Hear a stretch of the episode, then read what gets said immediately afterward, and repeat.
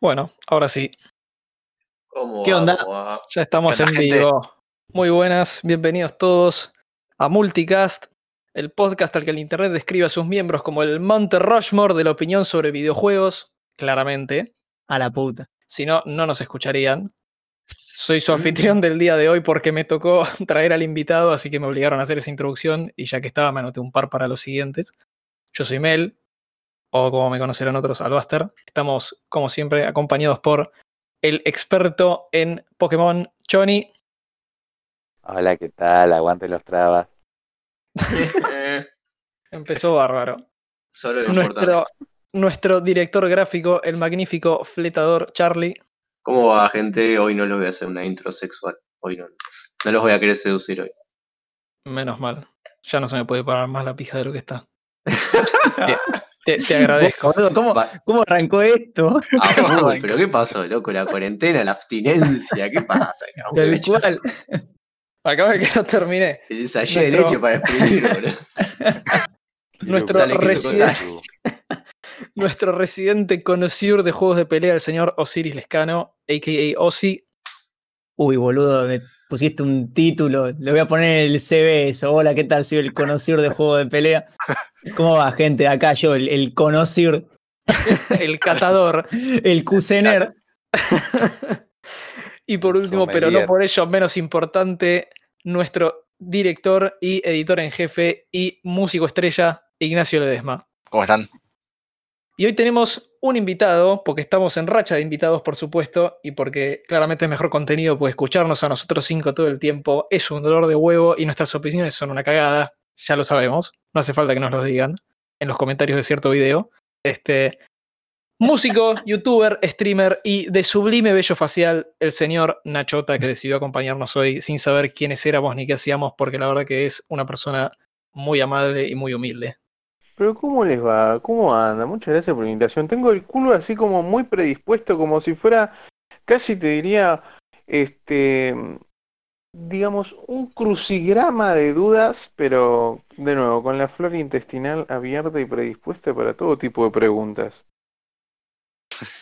No se entendió un carajo lo que acabo de decir, pero me Me encanta. pero Estoy viendo cómo engancharlo con el comentario de que la, la tiene paradísima Mel que había tirado antes. Estoy viendo cómo hacer el. con Yo, te explico, parada, te explico entonces, cómo, cómo arreglamos este temita. Le ponemos un- una garita y hace como el peaje, ¿no? Que te cobra por auto, moto y camión. Bueno, Me, imag- me imagino por, que por tipo de verga. Claro, de- pero dependiendo de las dimensiones tiene una tarifa o no. Vio que el camión no es lo mismo lo que paga el peaje que lo que paga una moto, o si pasa un monociclo que lo está utilizando este. No, acá cobramos por cantidad de ejes. Ah, ok, bueno, por acoplado. Por Claro. cantidad, de- por cantidad de polígonos. Sí, señor, es. Este es un podcast de videojuegos, no nos tenemos que olvidar. Yo me gasté todo mi dote actoral en esa introducción, así que les doy el pie por si quieren comentar alguna novedad, aprovechando que estamos en vivo y no que sale cuatro días después de que las noticias ya pasaron y no les importa a nadie. Así Dale, que, yo, tomo, contá. yo tomo la iniciativa. Hace muy poquito, a- hace un par de horas, eh, fue la conferencia Ubisoft, Ubisoft Forward 2020, donde se presentaron gameplays y un primer vistazo a los juegos que se vienen de la empresa. Y bueno, lo voy a hacer por donde. Primero y principal, eh, se presentó el Watch Dogs Edition. Va, un gameplay del Watch Dogs Edition, que bueno, es más, eh, más en fondo de lo que vimos. Y nada, ¿qué más tenemos? El Elite Squad, el Tom Clancy's Elite Squad, que bueno, es un juego móvil que la verdad me chupa un huevo. Lo, lo que quiero es que traigan un- el Splinter Cell de vuelta, que es lo que más quiero. Y los hijos de puta de Ubisoft no quieren, así que bueno, tenemos esta poronga. El Hyperspace, que es un nuevo Battle Royale de Ubisoft, eh, que la beta se abre hoy, ya está abierta para todo el mundo. Eh, bueno, uno de los más esperados, el Assassin's Creed Valhalla, que también presentaron. Esta vez sí presentaron gameplay, por suerte, por milagro. Vamos. Vamos, carajo. Eh, y nada, se vio un poco de lo que se viene, em, tipo de enemigos, bueno, lo que se comentaba, lo de los reyes y bla, bla, bla, toda la bola.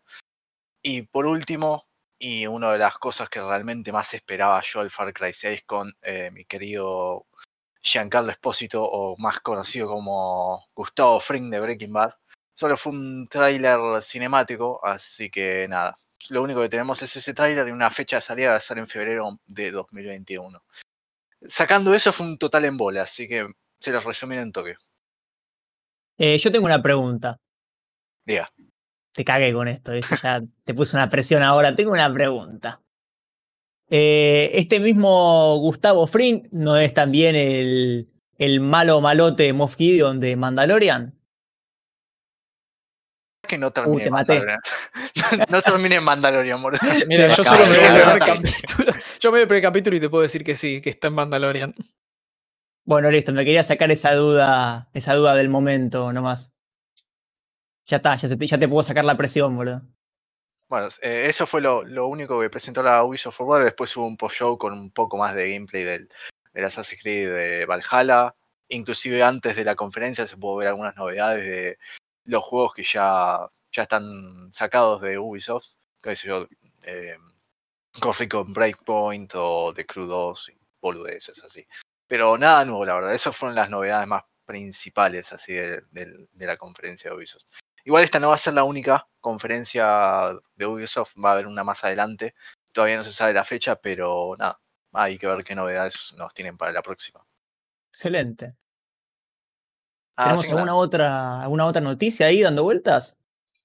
No, pero Eh, esperemos que Ubisoft la próxima traiga un poquito de noticias más interesantes y no se mueren en medio del, del evento. Yo para, para Claro, que se sigan bueno. embolando, les traigo, eh, va, me acordé justo ahora, pues me, me había olvidado de mencionarlo antes. Eh, estuvo en la Nintendo Treehouse, que es como un directo que hace Nintendo por YouTube, y presentó un par de pelotudeces, el Paper Mario, el Rey del Origami, eh, otro que la verdad ni me acuerdo cómo se llama, Way Forward, una pelotudez así, y estaban re emocionados porque habían anunciado un juego de Tier Party que al final terminó siendo un juego de Bakugan, así que están todos diciendo que se vayan toda la concha de su madre Nintendo y sus directos de mierda.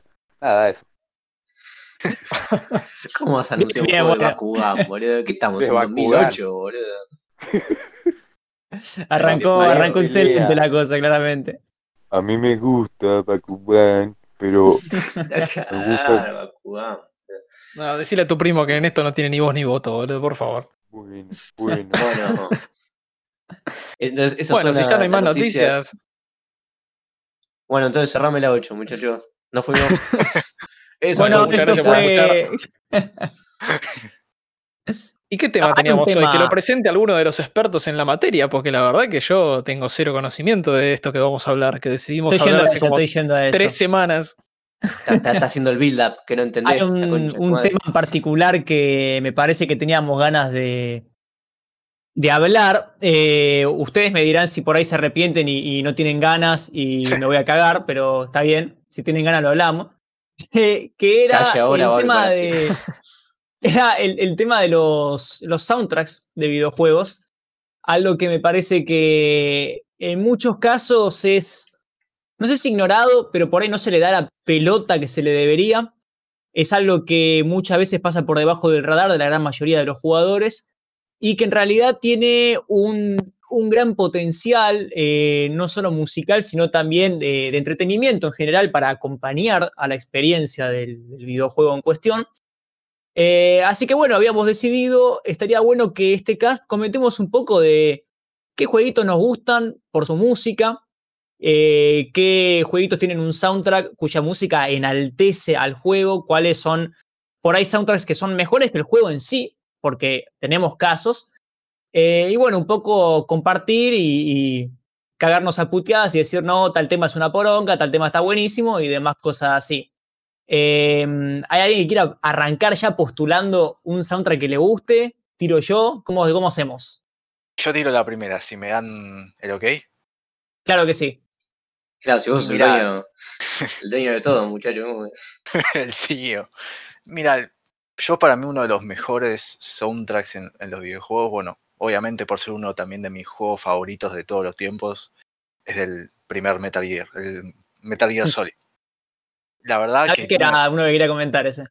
tiene un soundtrack que es tan memorable y tan espectacular, y, y especialmente uno de los temas finales que es eh, The Best Is Yet to Come, que además que bueno, spoilers para el Metal Gear Solid 4 cuando volvés a Shadow Moses y estás entrando a Shadow No, Moses. pero si no lo jugué todavía, la Yo no lo puta jugué, hijo de mil puta la puta que se parió, No es que me quedé en la hora 17 de las cutscenes, ¿no? Y ni- en un tercio del juego.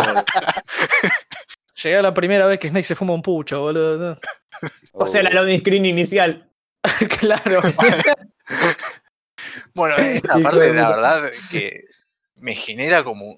Me pone la piel de gallina, la verdad. Escuchar ese tema, ver todos los flashbacks también, en ese momento fue como la puta madre. Me, me voló el orto a Saturno.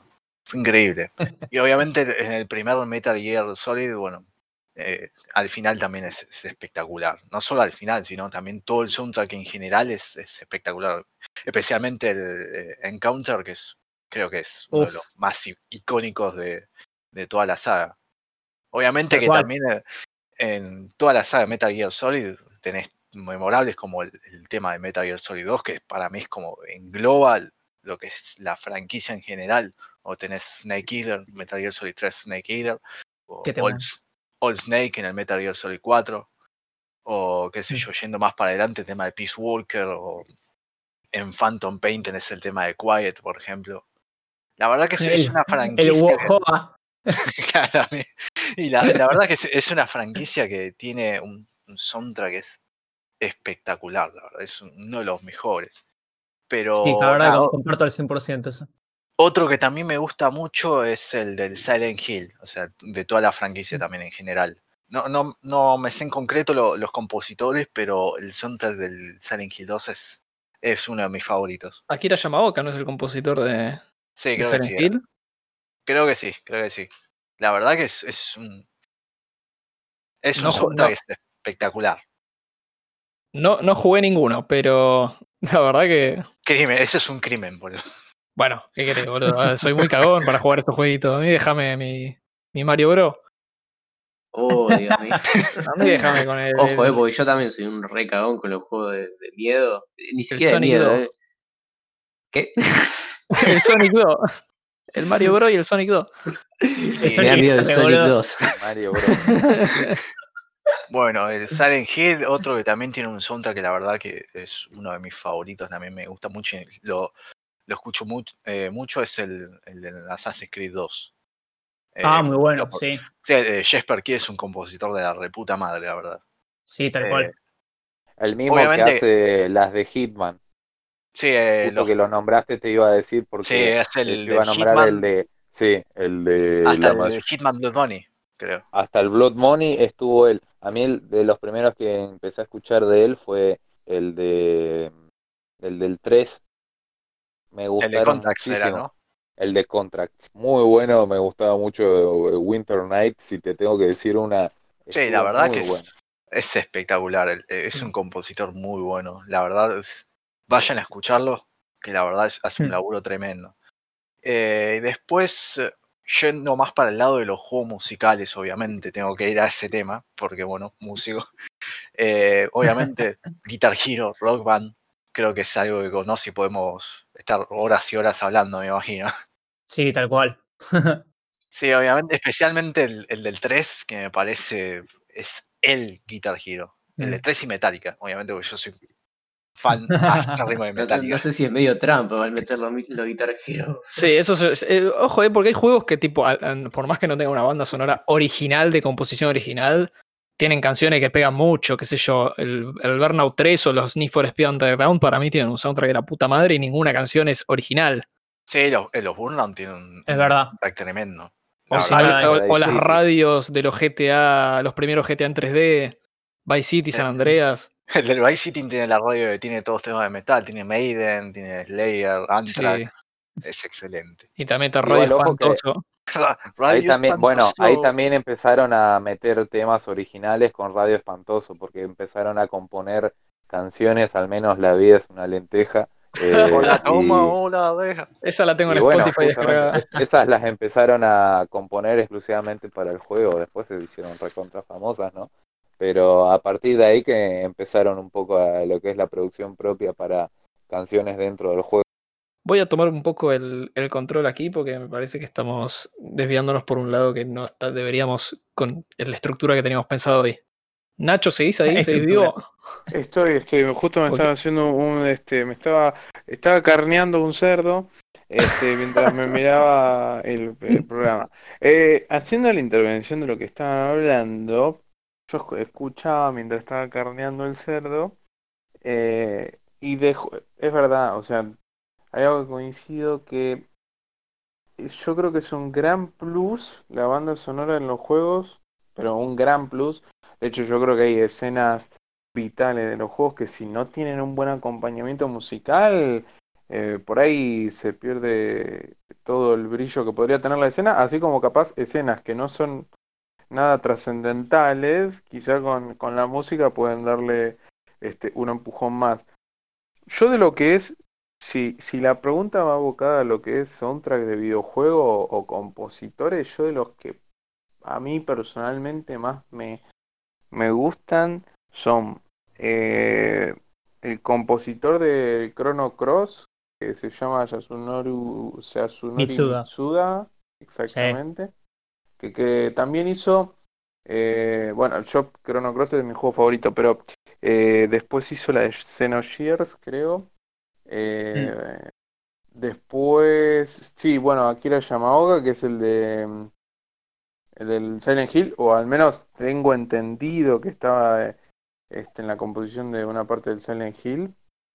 Eh, y después me gusta, como en el top 3 estoy tirando, eh, me gusta mucho em, Jeremy Soule, que es el que hizo las Sí. canciones de, Ha- de Harry Potter para compu del 1, 2 y 3, y que también hizo, más para acá, más, más para, para estos años, la de este mm, el ¿cómo se llama?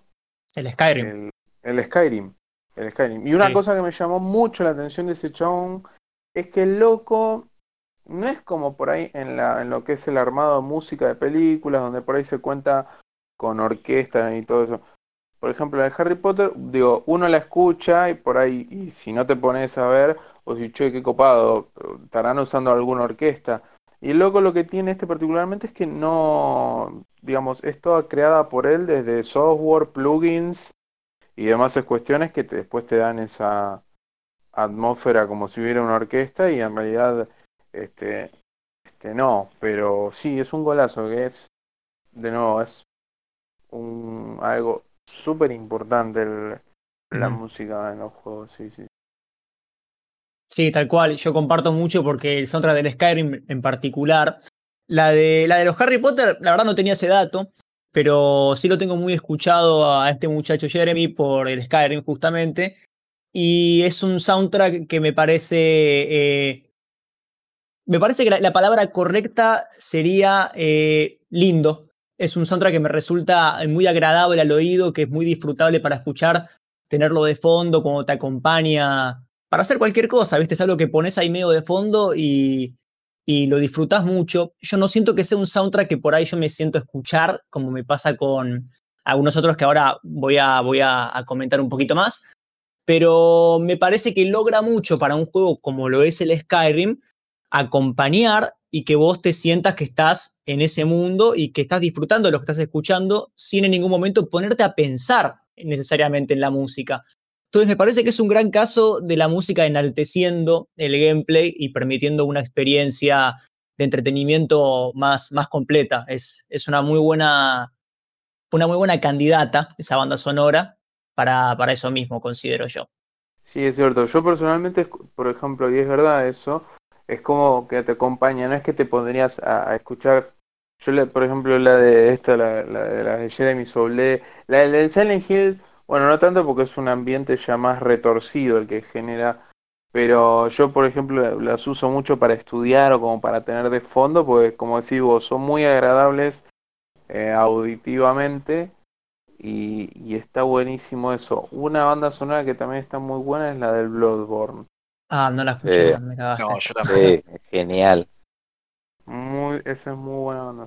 Pero sí es verdad, está buena esa distinción de entre decir eh, musicalmente es para acompañar y otra cosa es que te pongas a por ahí a escuchar o, o a querer desmenuzar eso que vos estás escuchando. Es cierto, sí, completamente.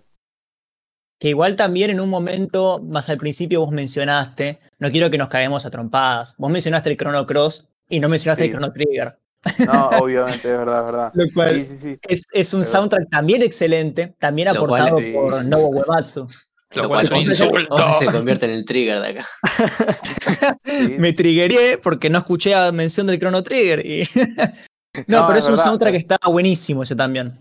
Sí, sí. Y es más, aparte de ese juego, como que recluta muchas particularidades porque también el diseño del videojuego de los personajes fue, si no recuerdo mal, de Akira Toriyama. Así es. Eh, Y, y es muy loco.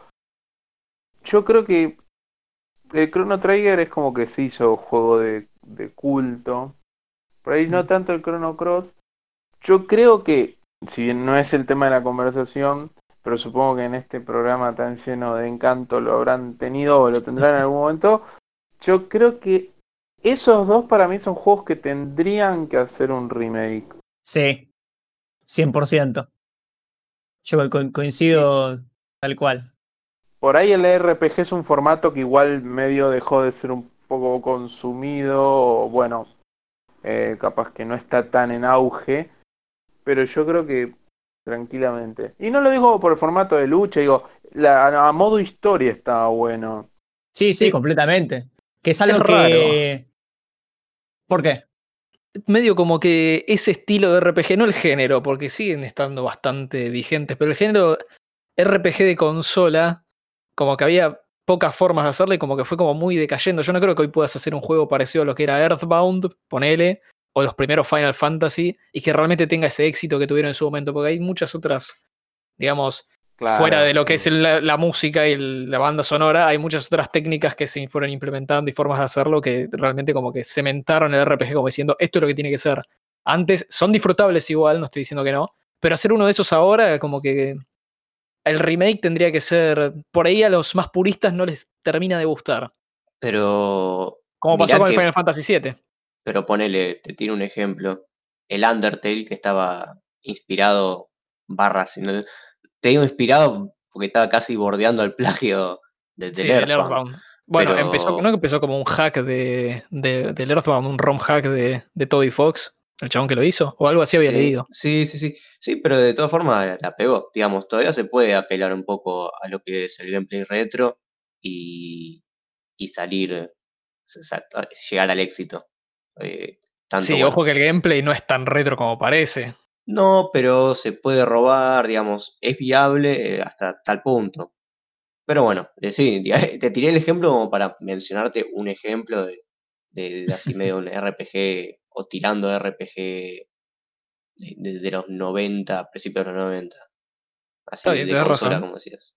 Tienes razón, sí, a mí me gustó Undertale, pero es como, es- eh, debe ser jodido intentar hacer un, una remake y mantener, viste, no al 100%, pero mucho ese estilo antiguo. Mucha gente lo va a agarrar y va a decir, che, ¿por qué esto era tan bueno? Es durísimo de jugar, viste. Sí. Mm. Hay Bueno, cosas que ahora te dan muchas comodidades y que antes no las tenías, y una vez que las descubriste decís, no puedo vivir sin esto. Es que en Sí. su momento, aparte, era, eran un bardo pasar esos juegos. O al menos, yo no soy un gran habilidoso, pero eran juegos que le tenías que dedicar y meterte, porque, eh, digo, a nivel dificultad, digo, capaz estoy errado, pero eran laboriosos de pasar también esos juegos. Sí, coincido. no te daban de comer en la boca. Y de hecho recuerdo justamente que pusiste el ejemplo del Airbound y la mayoría de los juegos de esa época solían traer una- un manual, no un- solamente dos, tres folios chiquititos o un flyer como suelen traer ahora. Te traen un manual enorme o un libro enorme, gigante, sobre todo el del Airbound, que por eso tan caro sale, donde que hace las veces de una guía estratégica, porque Mm. como internet eh, estaba muy en pañales en esa época, no te quedaba otra. Y como hay algunos que terminaban siendo demasiado crípticos por el hecho de decir, che, ¿y acá qué hago? Me quedé retrabado, la puta madre. Y por ahí decís, ah, era una pelotudez lo que tenía que hacer, pero decís, en la puta vida se me hubiese ocurrido, no lo leía en otro lado, o no había un amigo que ya lo había pasado. Entonces también tenés eso que hacía como un poco más difícil las cosas, porque hoy, qué sé yo, no sabes qué carajo hacer, te quedas trabado en algo, y decís, ah, bueno, ya fue Google, y a la mierda. Entonces acá tenías, La típica. ahí lo suplías, viste, con, con ese tipo de manuales que, que te venían antes.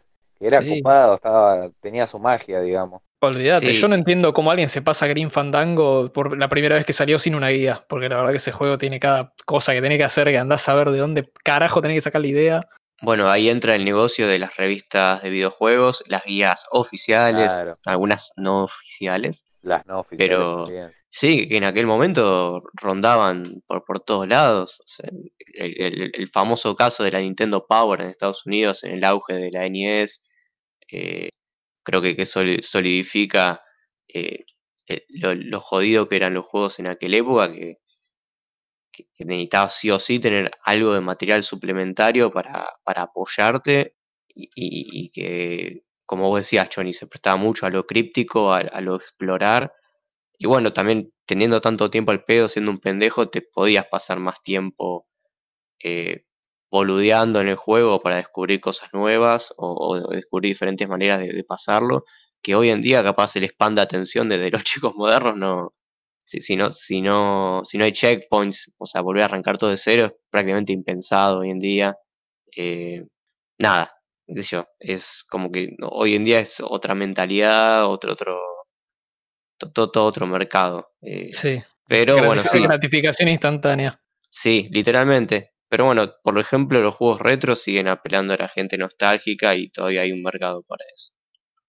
Por Perdón, ahora. no quiero, no quiero interrumpir y desviar y volver al tema, ¿no? No, pero yo me, yo me, yo me desvié justamente y quería, estaba por pedir quería perdón. mencionar, quería mencionar algo en particular. Estamos hablando de, de RPGs y, y bueno, y de música en teoría.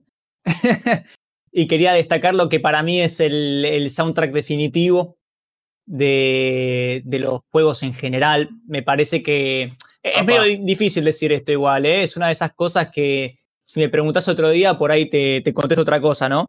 Pero, me acabas de tirar una que- bomba, me dijiste soundtrack definitivo de los juegos en general. Sí, sí, sí. y o sea, La lo digo convencido de que si no es este, pegan el palo. Se entiende a A lo que ver, Eh, si no es mi top 1, es mi top 2. Da, tirame los redobles, racatacatacatacataca. La verdad universal va a tirar acá. Eh, me parece que el soundtrack definitivo de los videojuegos está en el Final Fantasy VI del maestro Nobuo Uematsu. Eh, considero que es un soundtrack que logra un poco de todo. Es un soundtrack que enaltece el gameplay, es un soundtrack que te puedes sentar a escucharlo solo, así todo chiptuneado como, como está. Es un soundtrack que vos lo podés adaptar a orquesta y va a funcionar excelente, como pasó con Distant Wars. Lo puedes adaptar a una banda de rock barra metal medio progresivo, como pasa con Black Mages, y va a sonar excelente. Es un soundtrack que está lleno de motivos que representan a cada personaje y que se entrecruzan en distintos momentos claves para el desarrollo de la historia. Me, me parece que es, es un. Si me pongo a explicar, hacemos un video de 40 minutos, ¿no? Pero es, eh, considero, para ponerlo en pocas palabras, es el soundtrack más ambicioso y mejor logrado de- del medio. Esa es mi opinión definitiva, lo tiro ahí y al que no le gusta, que se joda. Me parece que estás confundido. El mejor soundtrack es el del Super Mario. Escuchame una cosa, piña. El mejor soundtrack es el tema del menú del Bobsy 3D. Y a mí no me vas a decir otra cosa, porque salgo, me pongo el barbijo, vamos y nos cagamos a piña. Y nos cagaremos a piña, boludo. Eh, la verdad que logró Uematsu con 3D. Final Fantasy. Uematsu es un compositorazo. Todos los Final Fantasy que él, él compuso tienen un soundtrack de la reputa madre. Pasa que yo, como no lo juego, no lo distingo. Solo conozco algunas canciones. No importa, lo puedes disfrutar igual, boludo. Escuchate Dancing Mad, que es una boss fight de 16 minutos. O sea, el tema es, un- es 16 minutos para la boss fight. Y te vas a dar cuenta que eso no lo ves en ningún otro juego. Y ahí es cuando decís, acá hay un chabón que sentó el orto y dijo, a mí me gustaría hacer algo posta, algo serio. Y después todos los que dicen, el tema de Sephiroth. Es como que decís, "Mm, no sé, eh, mirá que acá hay algo que está hecho con el triple de laburo. Después son todos gustos, ¿no? Pero ahí hay que reconocer cuando un chabón se rompió el orto haciendo un soundtrack y para mí el Final Fantasy VI es la, la expresión definitiva de eso. Pero bueno, como todo es subjetivo. Eh, los gustos siempre son subjetivos, que eso inventó un boludo de mierda que no supo justificar su opinión, eh, como recordarán algunos oyentes que siempre me recuerdan con esa frase.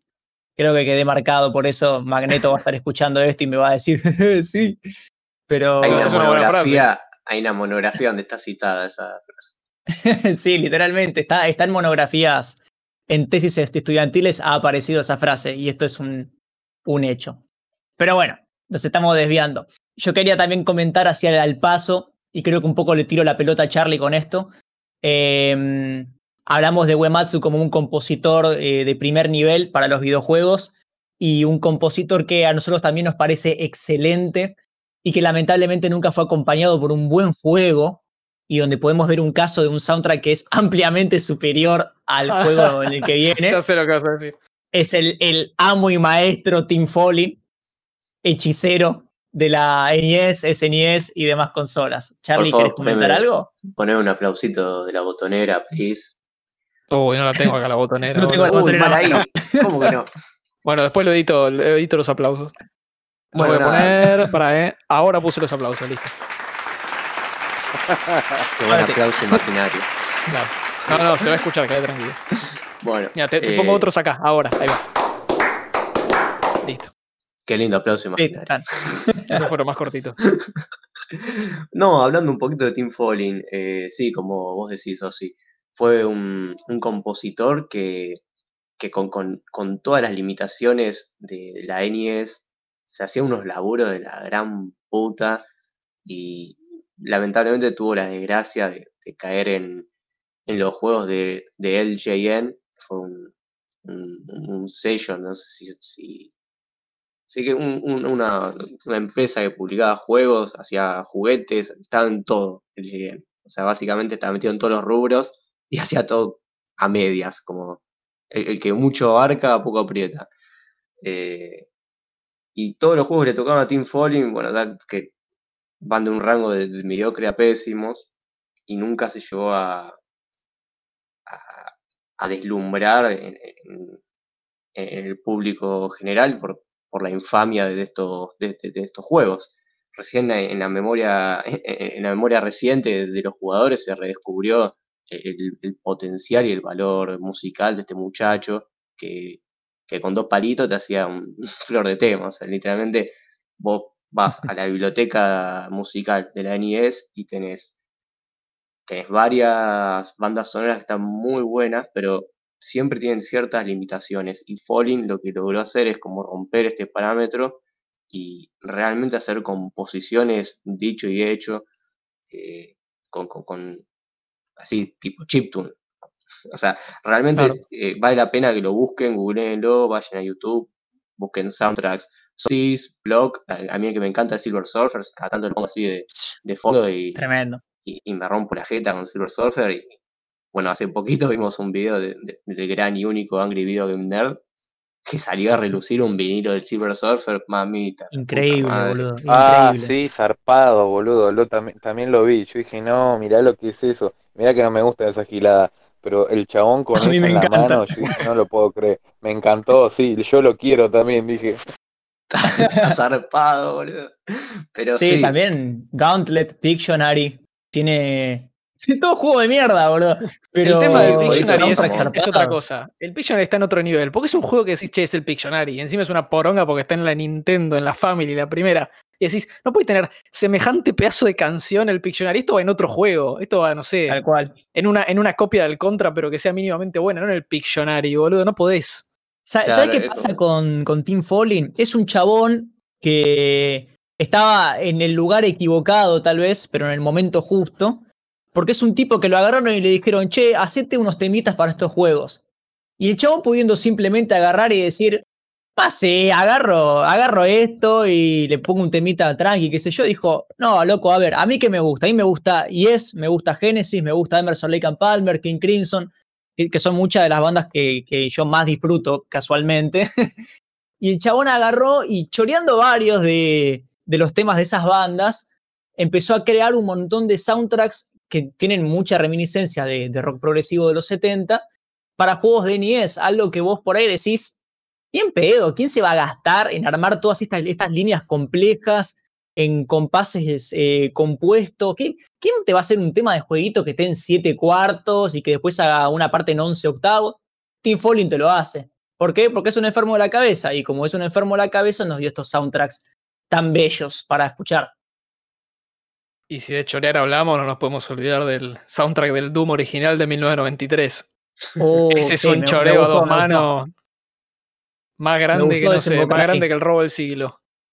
Creo que no hay ni un solo tema en el Doom original, en, en los primeros dos por lo menos, que, que sea original, vale la redundancia. No hay ningún tema que no esté choreado de, de algún lado. Y ojo que chorear, choreamos todos los músicos, ¿eh? Eso de que de inventar algo nuevo no existe. Hay que saber de dónde robar nada más. El que roba inteligente es el verdadero capo acá. El tema con el Doom original de, de Robert Prince es que choreaba muy descaradamente y le choreaba a Metallica, le choreaba a Pantera, a Alice in Chains y vos decís, dale boludo, te pensás que no se iba a dar cuenta nadie. Bueno, Sí, que quedó, no quedó, bastante lindo, ¿eh? Así Robado el formato MIDI. Sí, Sí. obvio, ¿eh? Sí. Robaban a cuatro manos. El tipo se Igual sentaba a que- componer y decía, ¿qué hay en la radio hoy? Judas Priest. Bueno, vamos, un MIDI de esta canción. Listo, muevo esto acá, esto acá, chao. E- E1, M1 te saqué. Así. Tal E1, cual, M1 sí. no es, no es, no es Painkiller. No, E1, M1, a- acá hay un cierto debate, igual, porque hay gente que te dice que es Master of Puppets, hay gente Sí, que te dice que es No Remorse, y hay gente que te dice que es I Am the Night de Pantera. ¿Qué pasa? Son tres temas muy parecidos en la, la parte puntual. Tienen, tienen una- unas ciertas partes que son muy parecidas entre sí, y es como que vos podés decir, sí, le puedo haber choreado a cualquiera de los tres. Eh, si te pones en exigente, puedes decir, no, pero esto no es un choreo, porque lo que está haciendo acá es una progresión muy común. Sí, bueno, pero nosotros sabemos que un poco de robo había ahí, que está bien igual, como decía recién, robar robamos todos, y, y está perfecto. Pero bueno, algunos son más descarados. Hay un robo a Dem Bones de Alice in Chains que es exactamente igual. Y, y un poquito querés decir, che, vos decís que da. Sí, hay algo que capaz no se tomaba mucho en cuenta antes, y es que a falta de internet, los choreos capaz pasaban por debajo del radar. Tal O sea, cual. capaz, sí. capaz te enterabas si eras un, un jugador muy. que alguien que mezclaba videojuegos y música. Que por lo general en aquella época los juegos los jugaban pendejos. O sea, tenía un target eh, un poquito más abajo de, de- de la edad donde te pones a prestar la atención a la música. Y qué sé yo, capaz un, un pibito que estaba jugando al Doom le caía la ficha cuando cumplía 18 añitos y estaba a full, o a, o a los 15 años que está con, en, la, en la edad metalera, ¿viste? Te está bajando Sí. todo por el Ares. Qué época, bro, qué época. Ay, el Ares. Y ahí hacías 2 más 2. Che, esto me suena muy parecido a Doom. Y vas y te das cuenta del plagio que, había. Sí, Pero pero, hoy en el día Doom es, feo, es feo, es un choreo feo. Bueno, pero justamente por eso. Sí, boludo. Hoy en día no podés salirte con esa, porque te meten un, un lawsuit hasta el centro del grupito. Tal cual, sí. Esa data del Doom yo no la tenía. ¿eh? En- entendí todos los temas que nombraste, pero nunca, no soy un fan del Doom, pero nunca me había detenido a ver el tema del soundtrack del Doom. ¿No? Uf. Del, de los de ahora sí, no de los viejos. Ya vamos a hablar de lo de ahora. Ya vamos a hablar de- de- del señor Mick. Mick no entrego las canciones a tiempo Gordon. Dick, Dick ¿Sabes que sí, el, el soundtrack del Doom, eh, agarras un, un compilado en YouTube y hay muchos chabones que ya hicieron el laburo, ¿no? Pero son todos temas choreados.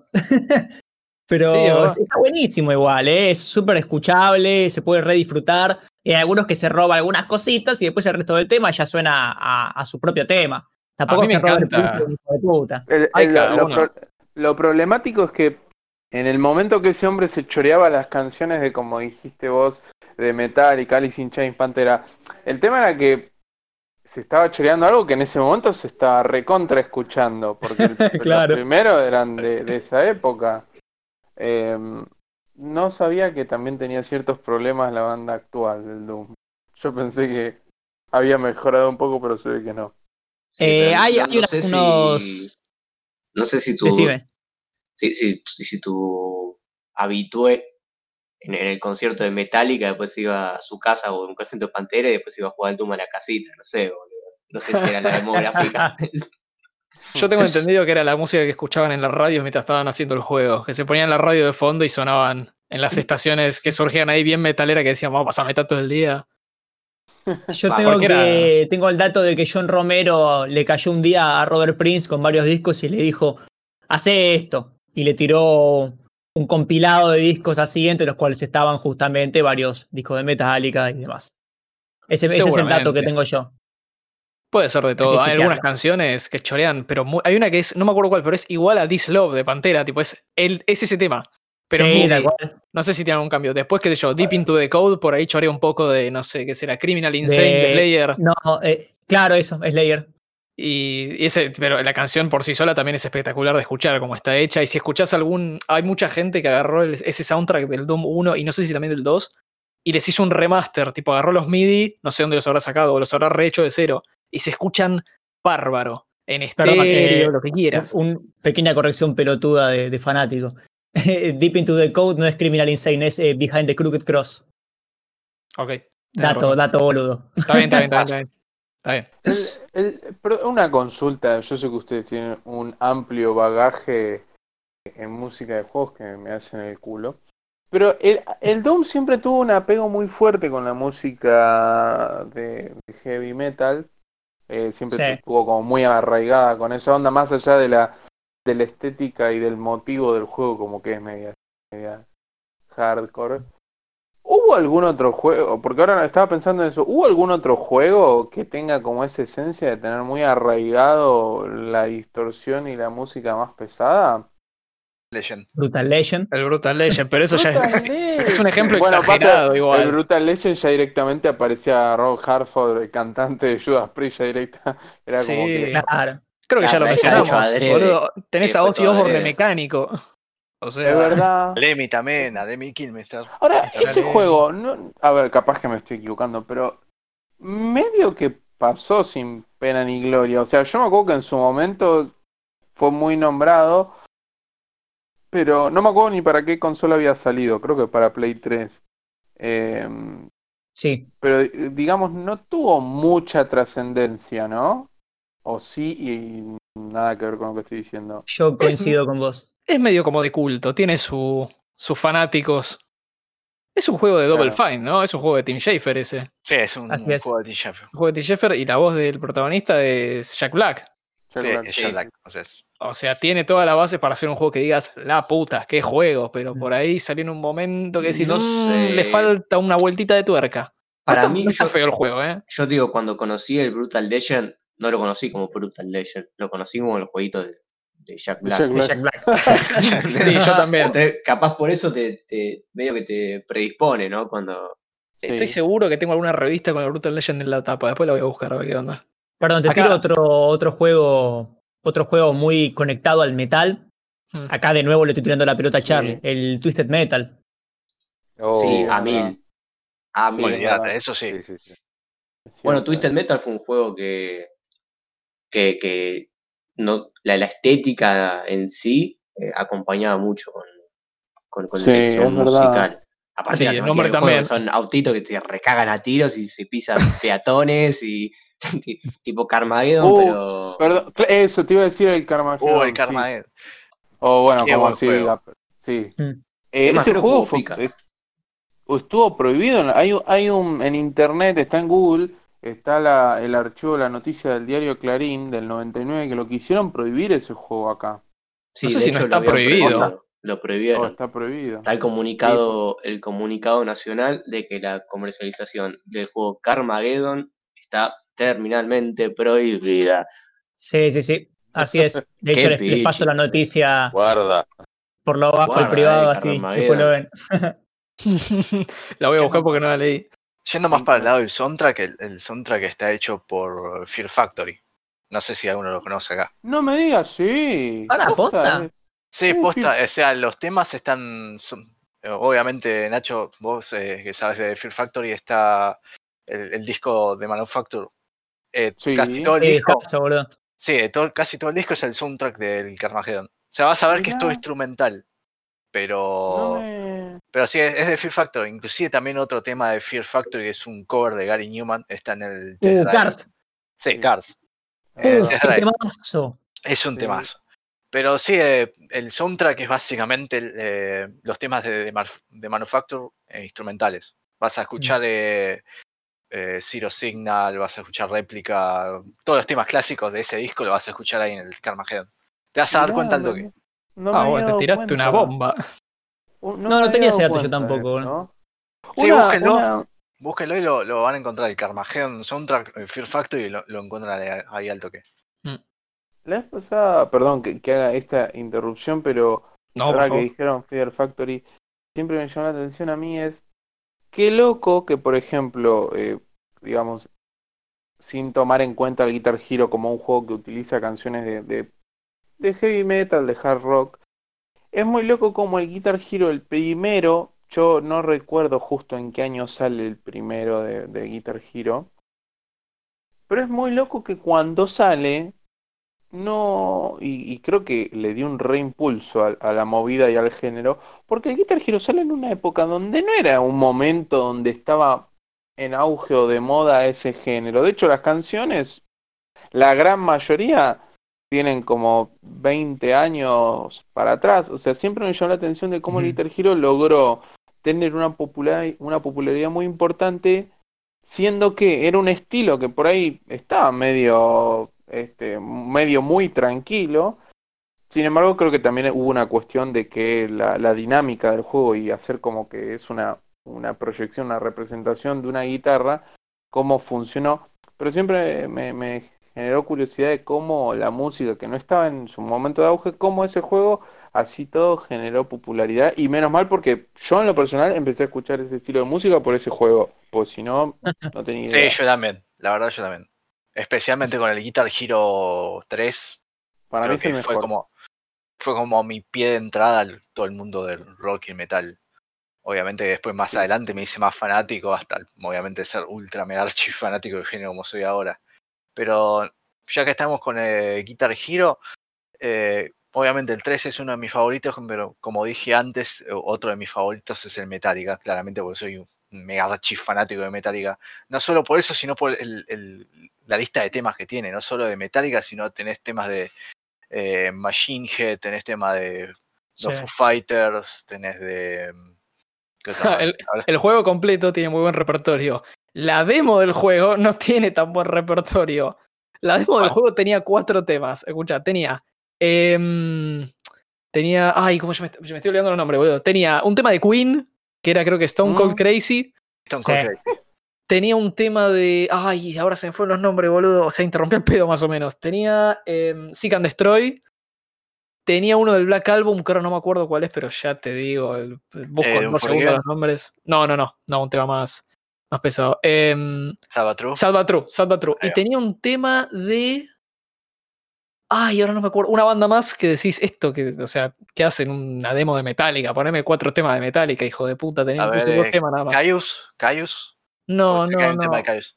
Samain, Ya- que es una de las bandas de Danzig. Ya te digo, ya te digo. Sé dónde, sé dónde encontrarlo. Mientras sigan diciendo lo que quieran.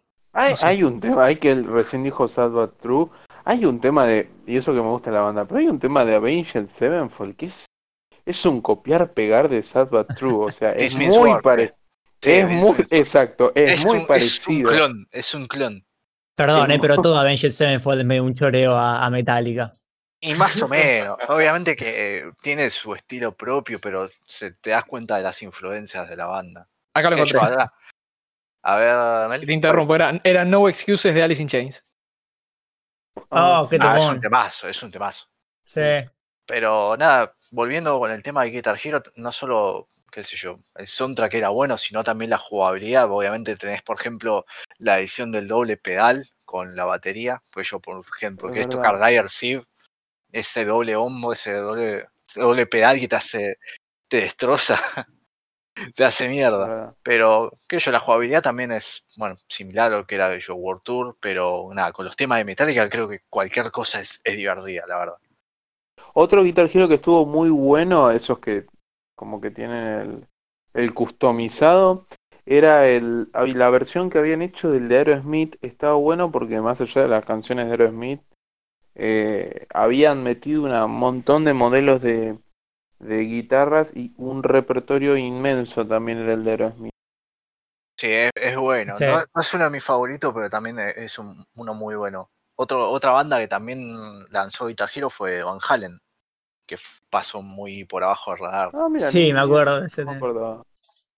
El mejor Guitar Hero es el de, el de Pablito Lescano. Sí, el Cumbia Giro. El cumbia cumbia giro. Cumbia Giro. Eso que vos tocando por tu cola, son mi bola. Ese estaba muy bueno. boludo.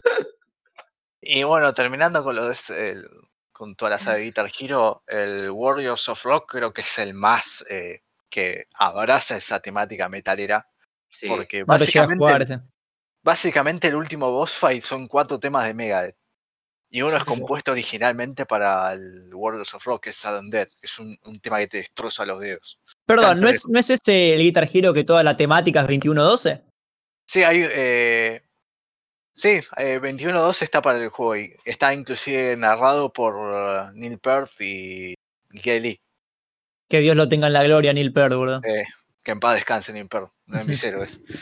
Pero sí, es, eh, tenés un montón de temas del repertorio metal, no me lo acuerdo, pero yo tenía como Megadeth, eh, tenías creo que Five Finger Death Punch, eh, no sé si Rammstein también, la verdad no me acuerdo. Pero Guitar como- Hero, el Warriors of Rock era ese que cuando tocabas muy bien, tipo tocabas casi como una racha, te, te- te convertías en una especie de Super Saiyajin. sí, era, era medio flashero, la verdad, tenías esa habilidad. ponían no todos sé, azules. Era muy, muy flashero, la verdad.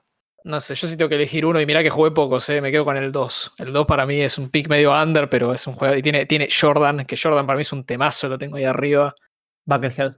Buckethead para mí, eh, Buckethead es, Bucket- es de mis héroes, Bucket- boludo. eh. Buckethead es un artista recontra infravalorado y ese chabón tiene una todo. dinámica y una apertura para tocar que es increíble. Y creo, Banco. tendría que, tendría que chequear este dato, creo que tiene eh, uno de los récords Guinness a la mayor cantidad de álbumes sacados por un artista. sí, es verdad. Sí. Tiene como 4 millones de álbumes más. Tiene Sí, millones de álbumes el chabón.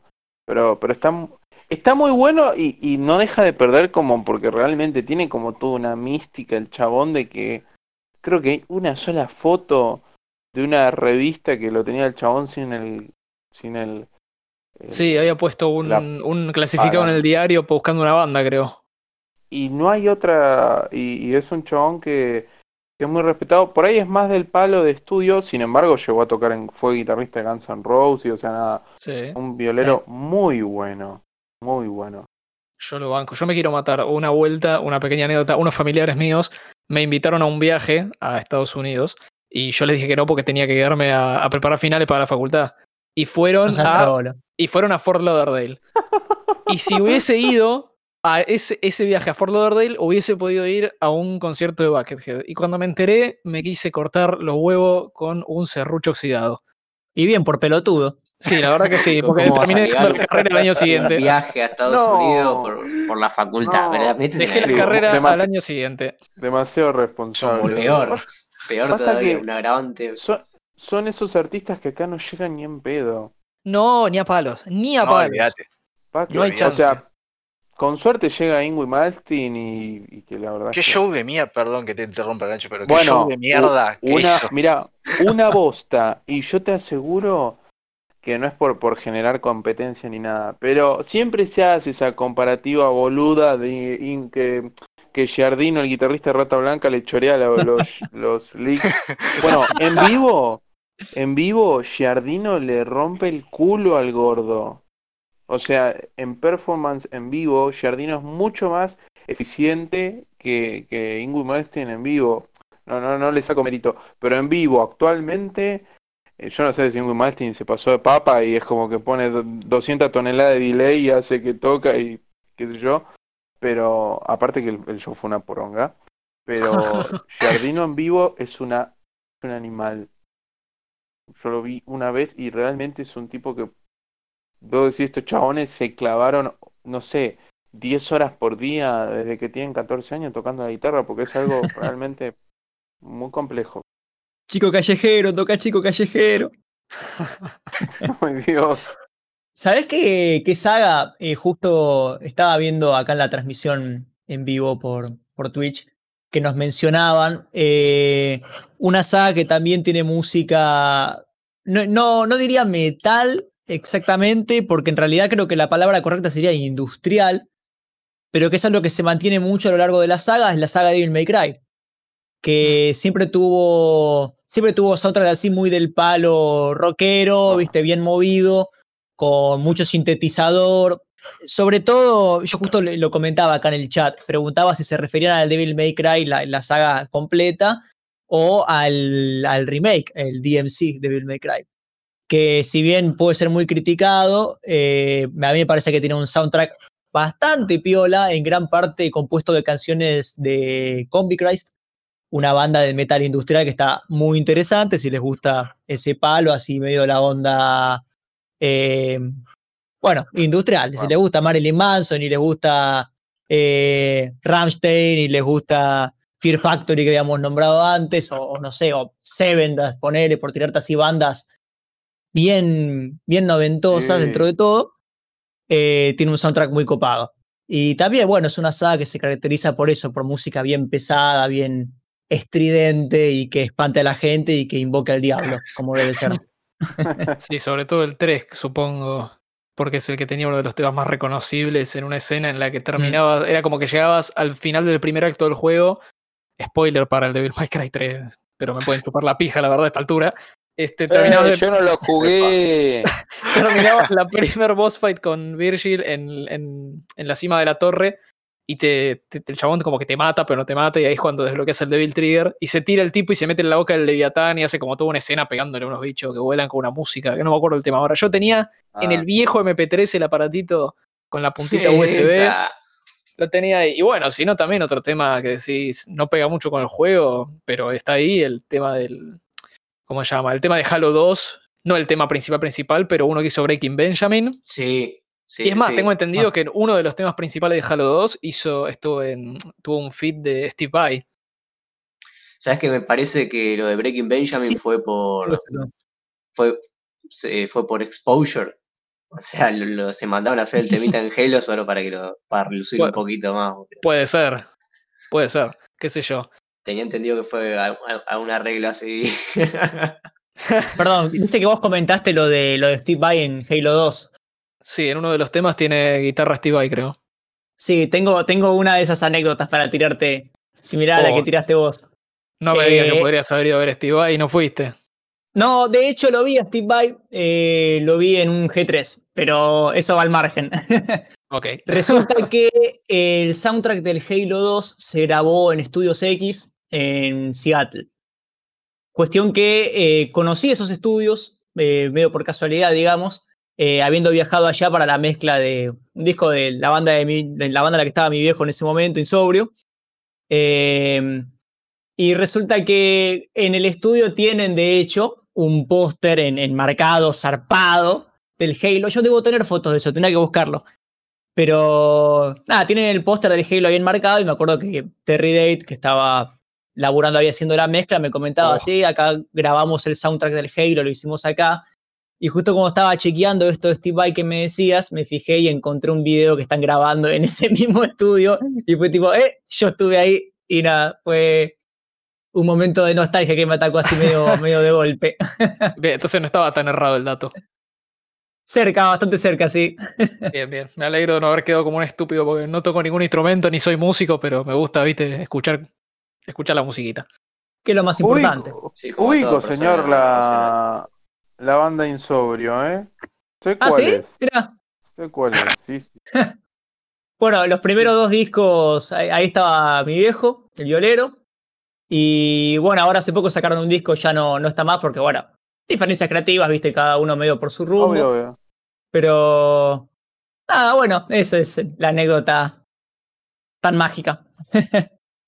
Después habíamos comentado antes y no lo, no lo volvimos a mencionar, y me parece que para volver un poco a juegos modernos es fundamental. Hablamos del Doom y dijimos, vamos a hablar de Mick Gordon.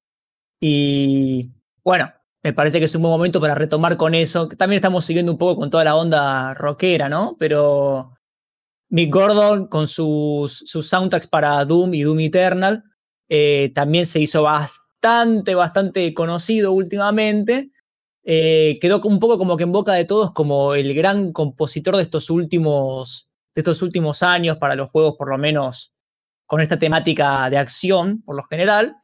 Eh, yo quiero destacar particularmente un laburo suyo que me parece que tal vez no es tan apreciado como lo que hizo en Doom y que a mi parecer es ampliamente superior porque me parece que está demasiado bien logrado, que es el soundtrack del Killer Instinct, que es un homenaje hermoso al soundtrack original compuesto por Robin Vinland, actualizado con un sonido moderno, con muchas cosas nuevas que están muy copadas y con todo un sistema, toda una mecánica de cómo la música evoluciona con el juego, que es algo único para juegos de pelea y que me parece que es, eh, por lo menos hasta ahora, el punto culmine de la discografía de Mick Gordon.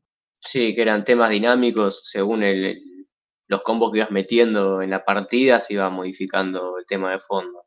Eso estaba Claro, muy bueno. Esto es un laburo de puta madre, sin darle mucha más vuelta de palabras. Eh, yo quería hacer un comentario, está retomando lo de Doom, que me quedó en el tintero cuando estuvimos hablando sobre los plagios. Que me parece que hay que mencionar un poquito el quilombo que tuvo Kenji Yamamoto. Para los que no lo conocen, es el compositor Uh, sí. de, era el compositor estrella en su momento de, de Dragon Ball, de, de todo, de, la serie y los videojuegos. Eh, que nada, empezaron a, a salir a la luz, y te comentábamos antes, que capaz los plagios pasaban por debajo del radar en su momento, a, a la falta de la conectividad de Internet. Bueno, este es el caso contrario, gracias a la modernidad del Internet salieron todos los plagios de la luz y le metieron una patada en el culo y lo colgaron en la luna. Y le ha choreado temas eh, a Pink Floyd, Journey, a Stratovarius. No. Eh, Sí, Stratovarius, tal cual. eh, eh, nada, una, una pequeña anécdota. ah, a Black Sabbath también. Todos Mm. ki- keys musicales que son muy reconocibles si te los pones a escuchar. Y decís, che, qué hijo de puta, ¿cómo va a robar así? Bueno, pasa. Y nada, lo- los ponjas al toque que saltaron lo- lo- los quilombos legales por plagio, lo, lo sacaron, fletaron al carajo. Pero bueno, ¿Sabés qué, qué dato me, me vuelve loco de la música de videojuegos y que también siempre pasa medio desapercibido? La participación, eh, poca, pero participación al fin y al cabo de Michael Jackson en Sonic 3. Sí, Oh, ¿En serio? boludo, sí. eso es muy, muy copado. Es muy Medio como bizarro, que- boludo. Medio que fue medio como, como un compositor fantasma. No, no, no quería. Mm. No, que sabes qué pasa, que al poco tiempo de que estaba saliendo Sonic 3 fue todo el quilombo legal que tuvo Michael Jackson por las causas de abuso y todo Tenés esto. razón, que fue todo en la misma época. Sonic 3 sale en el 94 y habría que chequear cuándo fue el, juicio, de Jackson, sí. justamente. Claro. Bueno, eso es algo Eh, muy común en, en- en los videojuegos, como pasa, o tiene una referencia o una inspiración en, en una personalidad que tiene un quilombo legal, dan vuelta a todo. Acordate eh, Street Fighter con lo de Bison, Vega y, Mm. y ¿quién- quién más? Vega, Bison y Balrog. Cambiaron todos los nombres, teníamos a quien terminó siendo Balrog, en realidad se llamaba Mike Bison. Cero karma, muchachos. y como saltó a la luz el quilombo de Tyson, dieron vuelta a todos los nombres en, en Estados, en Estados Unidos. En Japón, de medio que le chupan huevos. Y Mike, eh, Mike Bison pasó a ser Balrog. eh, Mm. Balrog creo que era Vega. o- o, eh, no, perdón. Bison era Vega originalmente. Y le pasaba el nombre Claro, eso. en Bison. Y Vega era Balrog. Así Bueno, y ya hicieron que mencionás, eh, Ah, mierda, ya que mencionás shuffle Street Fighter, No cambió nada. ¿cómo, cómo eso, Mel? Hicieron un shuffle, no cambió nada. Tenías Mike Bison, le pusieron el nombre ese a Bison porque es M. Bison y Balrog Sí, y sí, Vega estaban al revés. que- que- en, en- en el lore se llama Master Bison. Masturbator.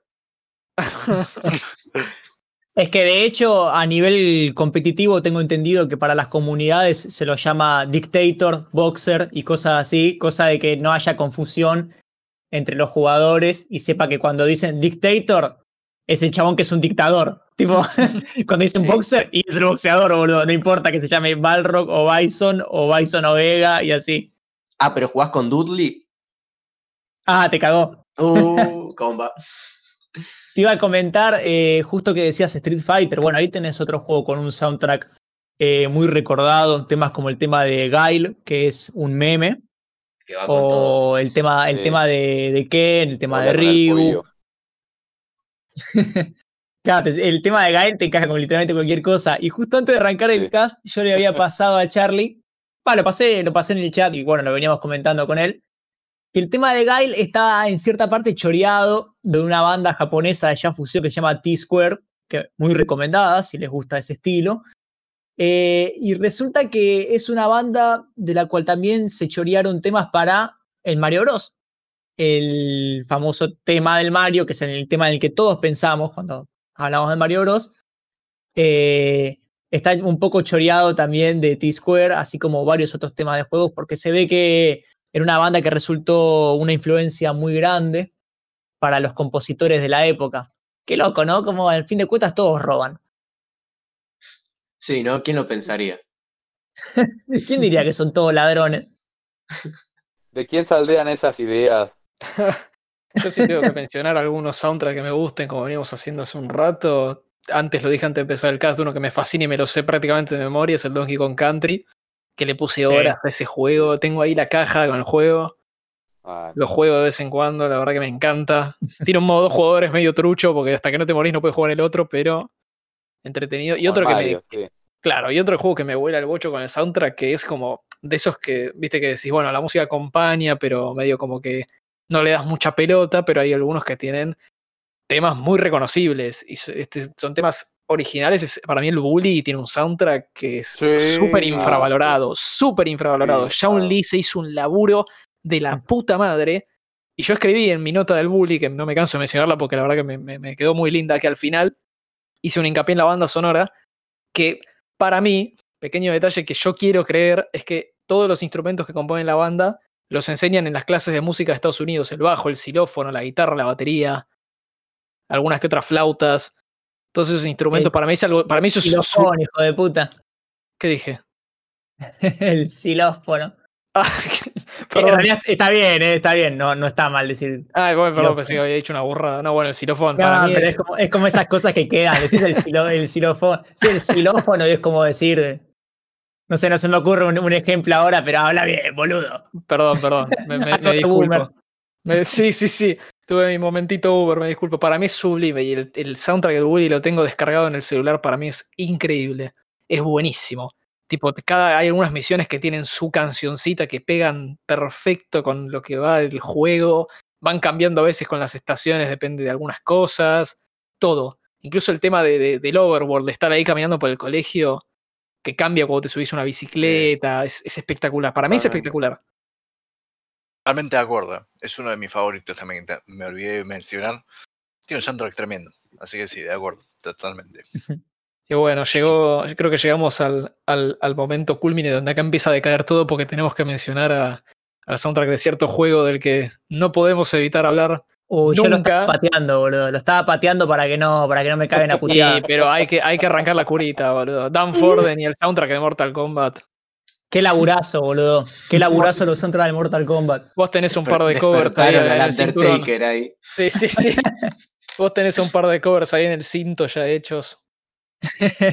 Sí, pasa que es un soundtrack que admiro mucho, eh, principalmente porque me parece excelente cómo el chabón agarró y mezcló un montón de cosas eh, étnicas en cuanto a instrumentos y a- en cuanto también a, a composición. Eh, y mezcló un sonido japonés, o en realidad asiático, asiático así en general, porque hay cosas que son medio, eh, por momentos tratan de simular los cantos de garganta de Mongolia y cosas así. Mm. Y agarraron y metieron todas esas cosas en un soundtrack que terminó siendo eh, muy infravalorado, me parece también. Nadie se pone a pensar mucho en los soundtracks de los primeros Mortal Kombat. Pero la verdad que tienen un laburo muy zarpado y eso mezclado con sintetizadores, cosas así. Yo creo que el Mortal Kombat 3 debe ser el punto culmine de los soundtracks de MK, porque por ahí los primeros dos son un toque más étnicos. El tercero es como un punto medio con mucho sinte y una cosa pseudopopera que decís, uh, acá el chabón estaba en una mezcolanza de influencias excelente. Después por ahí ya empieza a tender un poco más al metal y a lo industrial, que también decís, bueno, ya es un poco otra cosa, pero sigue estando buenísimo. Y bueno, ya si nos vamos a lo más moderno, mm, yo soy un poquito más crítico, me parece que se perdió un poco de la, la esencia grosa de los soundtracks de Mortal Kombat. Pero para mí me sigue quedando esa, esa idea de, de los soundtracks excelentes que armaba Dan Forden y me imagino que Charlie va a decir sí tal cual ahora cuando le pregunte su opinión, pero a ver Charlie, Sí, tal cual. No, no. eh, eh, como vos decís, boludo, el- todo el OST de Mortal Kombat. A mí, yo para mí en el 4, no soy muy fanático del 4. Tiene temas que me encantan, pero me la bajo un Mm. poquito cuando de golpe escuchas un. Los, los grititos stock de los personajes gritando. Ah. "¡Ah!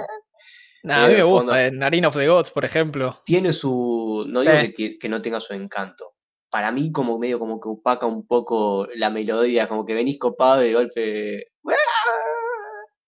No sé, es distinto que los cánticos, ¿no? Porque lo- los cánticos tienen como su, su onda, o sea, pero esto ya me, me saca demasiado escuchar un gritito que después le mete una trompa a Liu Kang y es el mismo grito, ¿entendés? Pasa que justo pasaba un auto y no vi el semáforo en rojo y tuve que clavar los frenos en el Claro, estudio de grabación. Eh, me parece que cuando llega al, al Deception, me parece que ahí vuelve a como a remontar el, el soundtrack. A mí me encanta el soundtrack del Deception. Sobre todo el que me encanta es, eh, la cancha de la isla Xinjiang, que viene, Uh, buenísimo, viene, muy, viene re muy tranqui bueno. punk, viene re tranqui, de golpe se hace de noche. Se pone re heavy. Buenísimo La ese. vida misma es ese. Sí, O, la, la- uno está tranquilo cazando Pokémon y de repente Sí, la cae policía. gendarmería.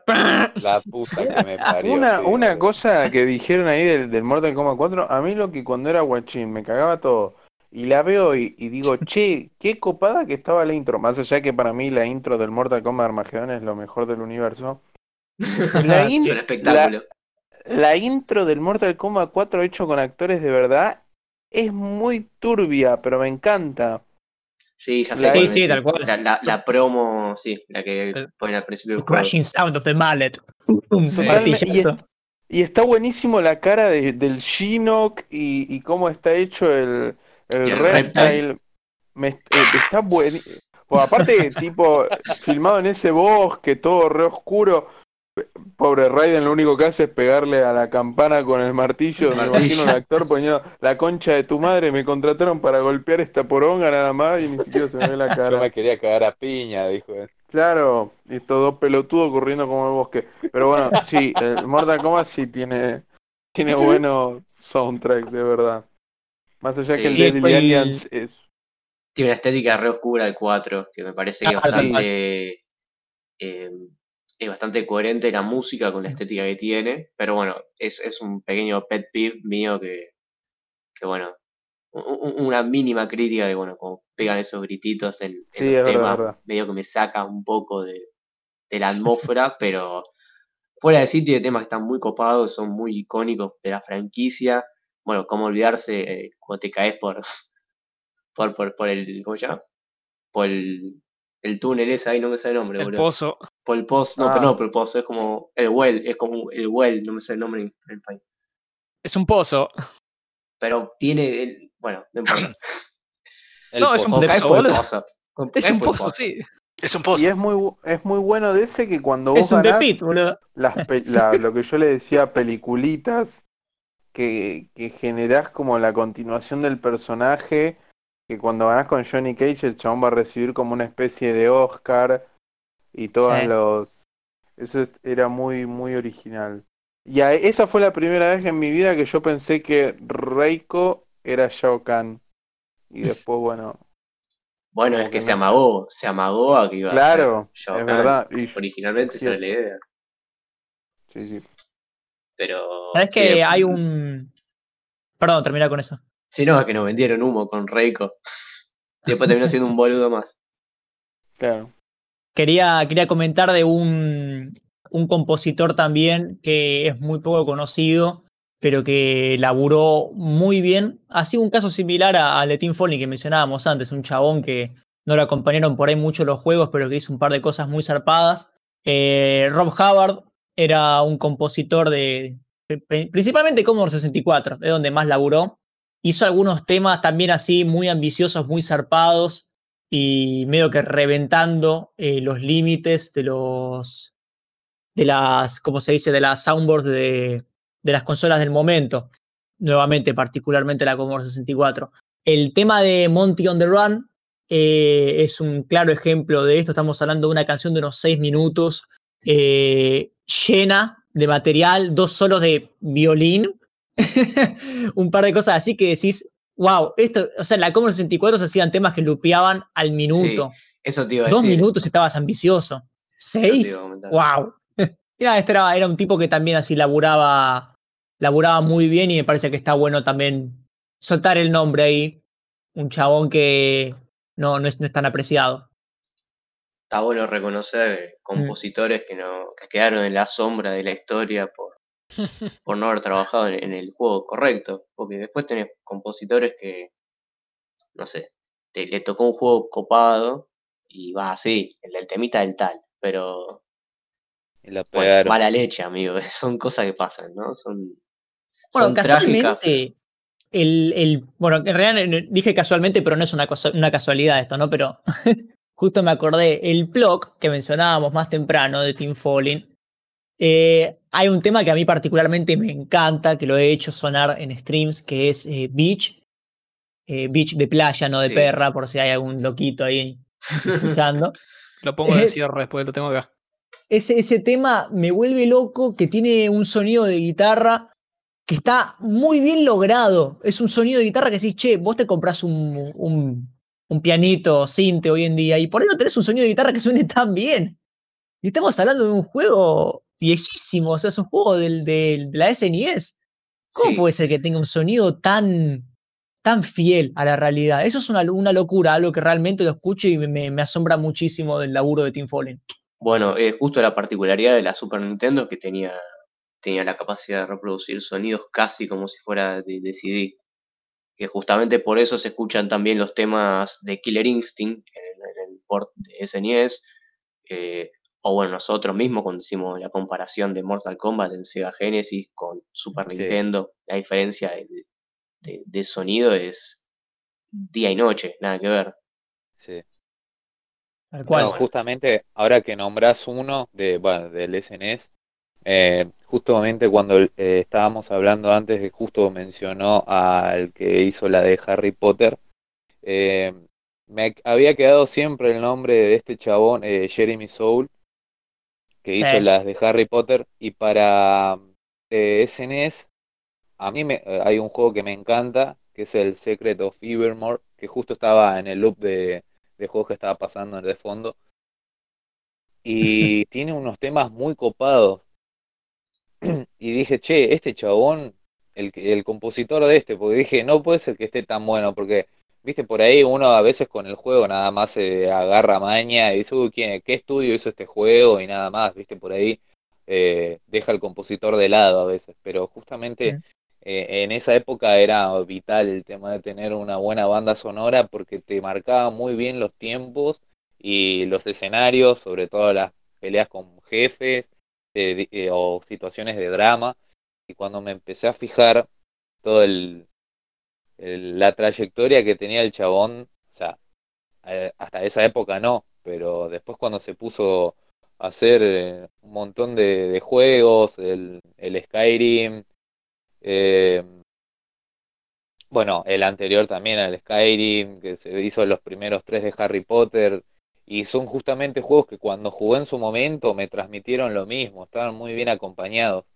Y lo siempre trato de relacionarlo también con otro que me gusta mucho, que es eh, Michael, no sé si lo digo bien o no, eh, Giacchino sería Eh, sí, eh, creo que es Shaquino en realidad, pero sí, vos dale. Giacchino, claro, porque es CH, sí. Y bueno, la cuestión es que este chabón también, eh, lo más conocido dentro de los videojuegos, ¿no? Eh, Mm. Si no es por Medal of Honor, eh, es por Black.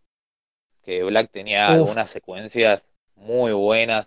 O sea, Black es un juego que sentó como un, una base para lo que son los shooters en consolas que le terminó gustando a muchos en Play, en Play 2 y bueno, la versión de 360 que no, no es la óptima, pero que también eh, tuvo un buen rendimiento ahí.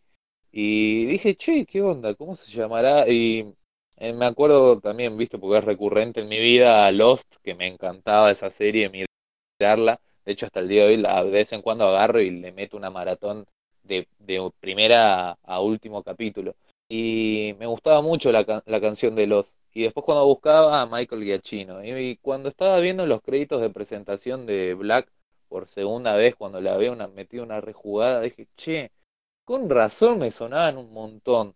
Y después cuando me puse a buscar, y sí, Michael Giacchino también, después eh, en películas animadas que hizo un montón de cosas, ganó a la banda sonora eh, del Oscar en 2010, creo, si no mal recuerdo, el- por el- la banda sonora de Up.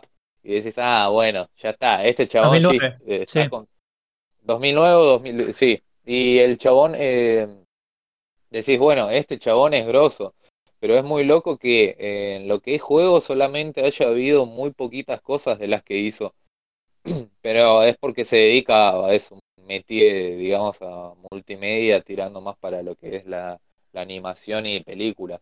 Pero bueno, yo también lo quería mencionar porque si no es como que, ay no, lo tengo que nombrar, ¿cuándo lo meto? Bueno, lo meto ahora, ¿viste? Y ya está, me quedo tranquilo de que lo mencioné, Michael Giacchino, si me estás viendo, te amo y me encanta. El turun, tun, tun. Hay- turun, tun, Hay un dato de Michael Giacchino que no tiraste, que es que el chabón también compuso la banda sonora de Los Increíbles, que es una que está muy, muy bien vista en de Los general. Increíbles. Sí, de hecho estuvo nominado también en 2005, creo que va para los Grammy, si mal recuerdo, no si a los Oscar, Claro, tal cual. sí para los Grammy. Eh, me acuerdo de eso porque fue de, de algunas cosas que busqué en su momento cuando estaba escribiendo una nota de Black y me colgué buscando información sobre ese, ese tipo.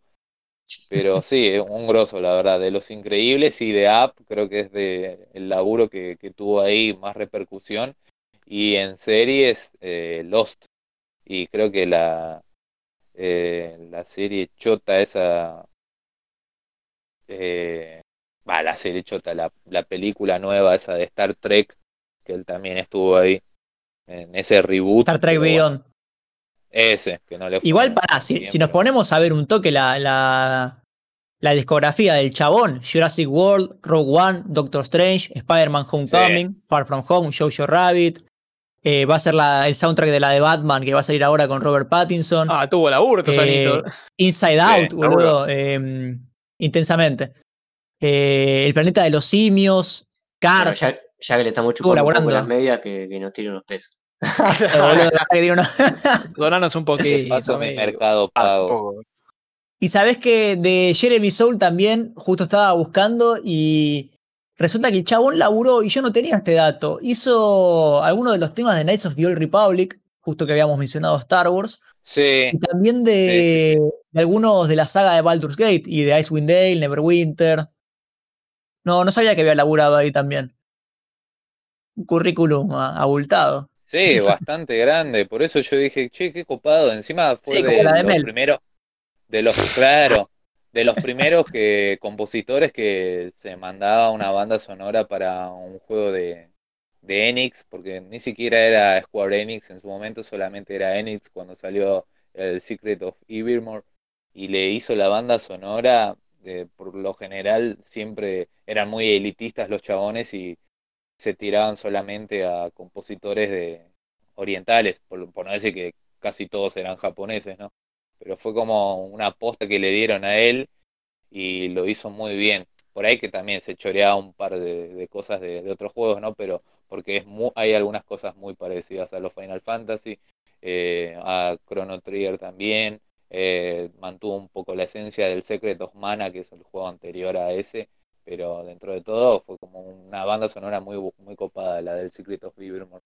No quedó tan memorial, pero bueno. Te iba a decir lo del Secret of Mana, que por lo general también es un, es un juego que se lo, se lo sostiene como uno de los grandes soundtracks de, del SNES. Sí. Yo, yo quería comentar un soundtrack que a mí me encanta, que Osis ya, ya lo debo tener loco, ya hinchado las pelotas. pero es el soundtrack de Lazarus Wrath. Ah, sí, sabés que Ah. pensé que ibas a decir otra cosa igual, pero sí, 100%. Bueno, puedes decirme qué carajo pensabas. es que era algo que justo estaba por traer a colación y dije, uh, mira cómo me ganó de mano. Bueno, siguiente en la lista. Pero sí es un juego que, primero que es un juego que me encanta eh, en todos los niveles, ¿no? Me parece que es demasiado meta como juego anime de game y es un comentario súper meta. Eh, y creo que es un juego que fue que, que Capcom lo trató muy injustamente. Pero bueno, el soundtrack que tiene, que, que como, como vos decías de Mortal Kombat, que Dan Forden traía una, una estética oriental muy fuerte. Me parece que acá también se mantiene mucho, una estética muy, muy, muy, muy icónica, que encima se, se sostiene a lo largo de, de todos los temas del juego, con el famoso leitmotiv, que eso me lo tuviste que explicar vos, porque yo no tenía nada más puta idea, como me lo contaste. Pero sí, es verdad es- que ese es un soundtrack muy, muy piola. Así que sí, si lo quieren, les recomiendo que se lo pongan a escuchar. Capaz no es el eh, para, para todos, o sea, no, no es para el paladar de todos capaz, pero es, es un soundtrack que a mí me vuela, me voló la peluca cuando lo jugué el juego y es un soundtrack que sigo escuchando mínimamente un- una vez por semana, meto algún tema de, de las horas verdad y lo tiro de fondo. Que bueno, eso estuvo hecho por los muchachos de CyberConnect 2, que eran los que estaban encargados de hacer el juego de Naruto también. Así que medio que estaban, estaban ahí medio entongados, ya, ya sabían por dónde venía la mano, sabían cuál era su fuerte. Pero bueno, quiero, ahora quiero escuchar lo que vos, lo, lo que vos ibas a decir. Bueno, yo pensé que ibas a mencionar, eh, ya que estábamos hablando un poco de, de- de japoneses, pensé que ibas a hablar de, del Mega Man, de hecho. Ah, bueno, eso lo habíamos comentado justo antes del stream. Sí, porque ahí tenemos un soundtrack Sí. bastante, bastante complejo también, o sea, muy, muy bien laburado, muy desarrollado y lleno de temazos. Sí, a lo largo de la franquicia encima, porque ya los primeros tres Mega Man tienen unos soundtracks, yo incluso eh, soy partidario del, del 2, aunque el 3 también está zarpado. Eh, el 2 y el 3 para mí son los que tienen el soundtrack más fuerte de esa primera tanda, pero incluso tiene esta, o sea, el rango, de, el rango musical llega hasta cuando salió Mega Man X en la Super Nintendo, y ya fue cuando llegan como 6, 7 juegos de Mega Man en, las- en la Nintendo común, ya tan reventado de juegos. ya. Y cuando saltaban a la Super Nintendo fue como la, la gloria. El primer, el primer Mega Man X tiene temas zarpados. No, no llegué a El- jugar el los últimos Mega Man segundo- X, pero El, el Mega Man 2, boludo, para mí es el punto culmine de soundtracks Sí. de Mega Man. es, Es, el que más me eh, gusta. el tema de Wily al final, más meta sí. Flashman también, buenísimo. también. Todo, todo- Sí. todos temazos, boludo. Sí, el 3 también tiene temas. Snake Man, viste, tiene Sí. temas copados, pero me parece que los del 2 son un poquito más picantes. Hay, hay como un debate interno igual. Hay un debate entre que, cuál es el mejor ST, el 2 o el 3. Existe, existe el debate. Yo soy partidario del 2. No sé si. A mí dame, Sí. dámelo siempre el 2. Sí, a mí también. Otro soundtrack así muy grosso. Vos querés en 4. Vos crees que te la den. Después vemos si el soundtrack o qué, pero vos crees que te la me den. la Mel. Me uno, me uno ahí, ¿eh? Yo me uno ahí. Ahí está. Al soundtrack o a que se la den a Choni. No sé, yo escuché Chota 4 y me uní. Las dos cosas. Mágica, mágicamente ahí anduvo. Iba a Claro, tirar otro, otro soundtrack que también está muy piola. Eh, bueno, son varios en realidad, porque son varios juegos, pero los Castlevania. También tienen algunos soundtracks recopados, súper bueno. analizables. Sí, Algunos Castlevania temas en tiene. particular. Sí, Castlevania eh. los primeros dos tenía temas muy piolas. Y me parece que en Symphony of the Night me parece que reventaron los temas. Y era otra forma también de poder meter los temas en los juegos. Sí, es Ya otro con el- ya formato. con el igual, mágico CD. Symphony, sí, Symphony of the Night ya es otro formato, pero. nada. Sí, pero ya desde Super. Castlevania eh, tenían su formita, ya iban tomando como. Super Castlevania, me parece que ya había hecho un par de remakes de, de los temas del primer juego, si no me equivoco. Sí, Ya a mí me encanta. 16 bit. Bloody Tears me encanta. Bloody Tears es un clásico de. Castlevania. Vampire Killer también es un temazo. Son de los Sí. más conocidos, pero están hechos espectaculares. Bueno, es que por Pero, alguna razón de- son los más conocidos. No sí, yo no, quiero sonar como un poser tampoco, pero Maldito Estaba, estaba re- repasando mentalmente los grandes clásicos y no dijimos nada de Legend of Zelda, ¿o ¿no? Bueno, Y sí, pero ahí te tenés que meter a toda la biblioteca de Nintendo, se te metes en un, en un agujero que vas- no vas a salir hasta mañana, eh, si querés hablar de, de Zelda y de Mario y de Kirby y de Donkey Sí, Kong y de boludo. Star Tampoco Fox. voy a salir mañana porque estamos en cuarentena, ¿no? Pero. Y eso es solo la burbujita de Miyamoto. Boludo. Claro. Ya salimos de Mortal Kombat, no nos metamos en algo más turbio, por favor. No, no. Bueno, podés hacer ¿Sabes el... qué? ¿Qué decís? Decime. No, no, decís. No, iba a comentar que otro soundtrack que me gusta mucho también de los modernos, modernos entre comillas, ¿no? Porque ya tiene unos años, pero la trilogía de God of War, la trilogía original, también tiene, tiene un soundtrack que está muy bueno y que creo que lograba muy bien. Vuelvo a lo de enaltecer el gameplay, darte la sensación de que te estás levantando en pala a todos los dioses del Olimpo, eh, prácticamente revoleando la verga y cagándote a piñas con todo lo que se te cruza. Me parece que enaltecía mucho ese, ese power trip constante que es eh, la saga God of War. Sí, concuerdo Bueno, ahí 100%. Era muy, muy Los épico. cánticos de, del OST te, te ponen pero a mil. Sea, te, Tal cual. embadurnás en power, tipo, te sale de la boca. Es espectacular, sobre todo creo que acentuó mucho el principio, toda la secuencia inicial de God of War 2, hasta que te agarran los titanes, espectacular. Cómo acompaña el gameplay, toda esa parte, increíble, la verdad. Ahí te doy la derecha. Un- una pequeña intervención. Un juego que tiene muy buen soundtrack también es el Shadow of the Colossus. Sí, por Ah, supuesto. sí. Por supuesto. Muy, El, el- el- tema del primer coloso en el original. Exactamente. Lo ves No y decís, uy, la puta. Y empezás a escuchar la canción y decís, uy, la puta madre.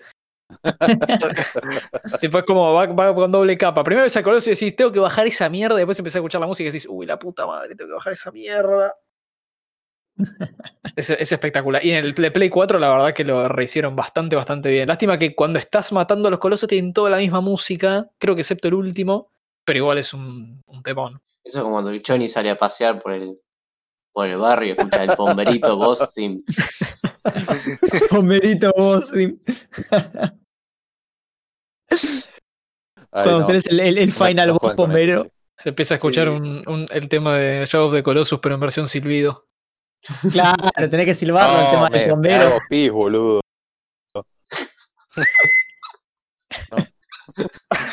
No, ¿Cómo no hacen una versión del, del Dead by Daylight o del Deceit que sea el bombero, boludo? No lo puedo creer. Bueno, eh, la otra vez estábamos, estábamos charlando sobre eso.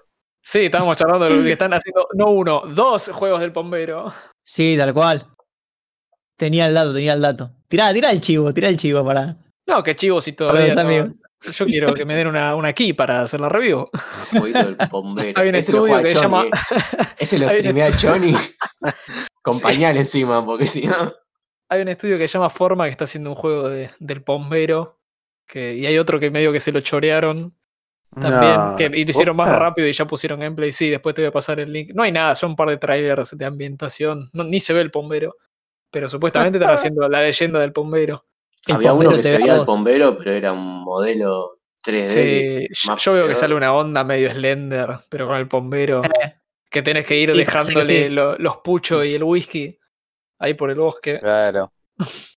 Va, igual vimos el gameplay y es una bronga, o, o sea, eh, con el, lo, lo llegamos a decir en su momento, igual no nos vamos a poner a discutir, pero básicamente está todo hecho con los assets del, creo que es un Real 3, Sí. en lo que está hecho, y está todo, los fondos están muy bien hechos porque tienen esos assets ya pre- predeterminados que te traen, ¿viste? Pero Mm. cuando ves al bombero, es una sombra que se nota mucho, que está contrastado ahí, parece algo mal cortado con el croma, que, ay no, boludo, yo- ese no me dio miedo, o sea, para que a mí no me dé miedo, pues a mí me, me tocas el hombro y ya me estoy cagando, boludo, pero Esa verga que era una sombra, no, una cagada. Una cagada, como dice el de los simuladores. Me pareció Una una cagada. Ese no es el de, el de forma, el de forma es otro que todavía no hay gameplay. Estoy en el Discord de ellos, debería preguntarles, che, ¿qué onda el juego? ¿Gameplay cuándo? Tirate una llavecita. Así. Sí, mal. Mirá, busqué una imagen Johnny que le haga de, review. Busqué una imagen del pombero y encontré una ilustración donde aparece el pombero como un indio en pelotas y literalmente tiene la chota atada a la cintura. Pero literalmente la tiene atada como si fuese tipo la cola de los Saiyajin. Sí. Sí, sí, sí. Bueno, ayer, ayer, justo ayer a la noche le estaba hablando con mi familia. El bombero se popularizó incluso en Estados Unidos y Europa por una película de la la Coca mierda. Sarli, en donde es un Ah. chabón con una máscara que la Obvio, persigue a la mina en tetas. No te puedo creer, ¿Cómo? hijo de puta. Sí, Poco la vi en volver. Sí, la vi La yo también en Volver. Volver. Es nefasta esa película. Es una mina que no sé si le quieren comprar un campo, no sé, y sale al bosque y se encuentra el bombero. Y el bombero es un chabón con una máscara que está ahí en taparrabo. Es cualquier cosa. Y esa película la pasaban en, en Estados Unidos, en los cines, o sea. Uy, qué hijo de puta, es verdad que tiene la chota toda la cintura. Ah, ¿lo viste? ¿Pero qué hace el bombero? No, o sea, amigo, Johnny, nefasto. Johnny, instruinos un poquito en el lore de- del bombero. ¿Qué, qué hace? ¿Se supone que te entúa la Bueno, lo explico rápido. Lo, lo explico rápido así vamos cerrando. Esta es una de las representaciones que tiene porque en realidad tiene varias. Eh, una de las que dice es que es un, es un indio porque en esa época más o menos que la leyenda sale el 1600, 1700, la época de la conquista, y se solían avisar los indios de cuando venían a atacar los otros, o sea, los blancos. Eh, había uno que era como el que se encargaba de correr y llevar el mensaje, y era uno que, que, corría mucho, corría rapidísimo y, y- trataba de estar lo más ligero posible, entonces andaba en- prácticamente en pelota para avisar de que los venían a atacar. La representación justamente es de esta, porque después se le inventó por andar a saber qué causa que tiene una predilección por las mujeres embarazadas, que siempre la jode y que eh, a las mujeres que no están embarazadas trata de buscarlas y, y embarazarlas, pero hay un mito que dice que no, no es que se las garcha, sino que las embaraza con el dedo índice, tocándoles el ombligo. Pero O ¿Qué sea, carajo así me de- estás Y así podemos mierda. estar en el Pomberito Cast, pero esta es una, o sea, Es tipo ET, ¿no? ET le brilla el dedo y. Claro. y te deja embarazada, básicamente así. Pero sí, Quiero- eh, tiene, tiene varias. Quiero, quiero sacar a relucir que aparte de tener la chota atada a la cintura, no con una, sino con dos vueltas, tiene los pies al revés. Bueno, tiene los es que pies para esa- atrás. Para más velocidad. Claro. Es como los canguros, van dan- saltando para atrás. le dan velocidad. Sí, pasa que este en realidad es una representación mezclada por ahí, eh, pones bombero y te salen distintos duendes. Y otro que, que creo que es este en realidad, que, este sí es malo, este es maligno y lo que hace sí es violar a, la- a las minas, pero la única manera que vos podés correr es subiéndote a un árbol, porque como tiene las piernas al revés, eh, para él es muy difícil, andás a saber por qué, ¿no? Eh, pero es imposible escalar. Entonces vos te subís a un árbol y le haces pito catalán, no me alcanzás y ya está. Pero Pito de forma muy boluda. Igual conste que, que gracias a las físicas de Naughty Dog en The Last of Us 2 te tira la soga que tiene atada a la, a la cintura y Sí, no, ¿Sabes olvidate. cómo te alcanza? boludo, Te baja. le cuesta subir al árbol, te, te- claro. Se trepa el árbol con la, con la garropa, boludo. Qué hijo de puta. Yo conocía la versión que es como un monito todo chamuscado que dicen que le dejaba, viste, ron y cigarrillos y no pasa nada. O sea, vos, tenés al, al bombero y tenés al bombero de WhatsApp. Claro, este es el bombero de WhatsApp, digamos, por poner un término. Tiene otro nombre, igual se llama de otra manera, pero el bombero, eso que decís, eh, de, de ahí se desprenden dos. Está el negrito, ese morrudo, petizo, que es el que protege, porque en realidad se carga de proteger la naturaleza. Eh, más que nada te, te lo usan para asustarte si te vas a la siesta a pelotudear o a cazar eh, pajaritos, viste que en el interior se usa mucho la gomera o el aire comprimido para cazar pajaritos y eso, bueno, te caga palo si andás haciendo eso, si sos leñador también. eh, si sos pescador también, porque no le gusta que le rompan la pelota a la naturaleza. Re Greenpeace el, el, el bombero. Sí, ese. sí, tenía Para entendido. con él, He entendido que si le dejabas ofrendas te cuidaba el ganado. Bueno, yo Pero estoy te tentado con sí. su pumbero. Si le dejas un porro, si le dejas porro, tabaco o le dejas eh, caña, eh, el chabón se copa. Y después tenés la otra versión que es alto y muy flaquito, que, que dicen que es capaz de pasar a través de a través de un eh, cerrojo sería o sí, viste el picaporte que donde metes la llave quiero decir Sí, Sí, sí, sí, rojo. desde ahí, de donde metes la llave, bueno, a- a que esta- eh, se puede hacer tan flaco y, y chi- chiquito no, sino, viste, como un pulpo sería, Estoy que chiquito. tiene ese poder de, de- no, no es que toca la corneta como el chapulín colorado y se hace chiquito, eh, sino- La o la, patilla de chiquitolina, digo, sino que el chabón tiene esa habilidad de pasar por lugares re estrechos y por eso es que es muy difícil escaparle y que se te dice, por e- ¿qué me cago yo con el silbido? Porque dicen que si lo escuchas muy cerca, en realidad está lejos, y si escuchas Uh, Uy, se lo llevó el bombero. le explotó el Se celular en la mano. Se la llevó. No, no, Escuchó el no. silbido lejos y dijo, nada, ya está. No, nada". Escuché Se la murió canción de el chabón y cerca. no lo puedo creer. Mucha data. Lo llamamos mucho, boludo.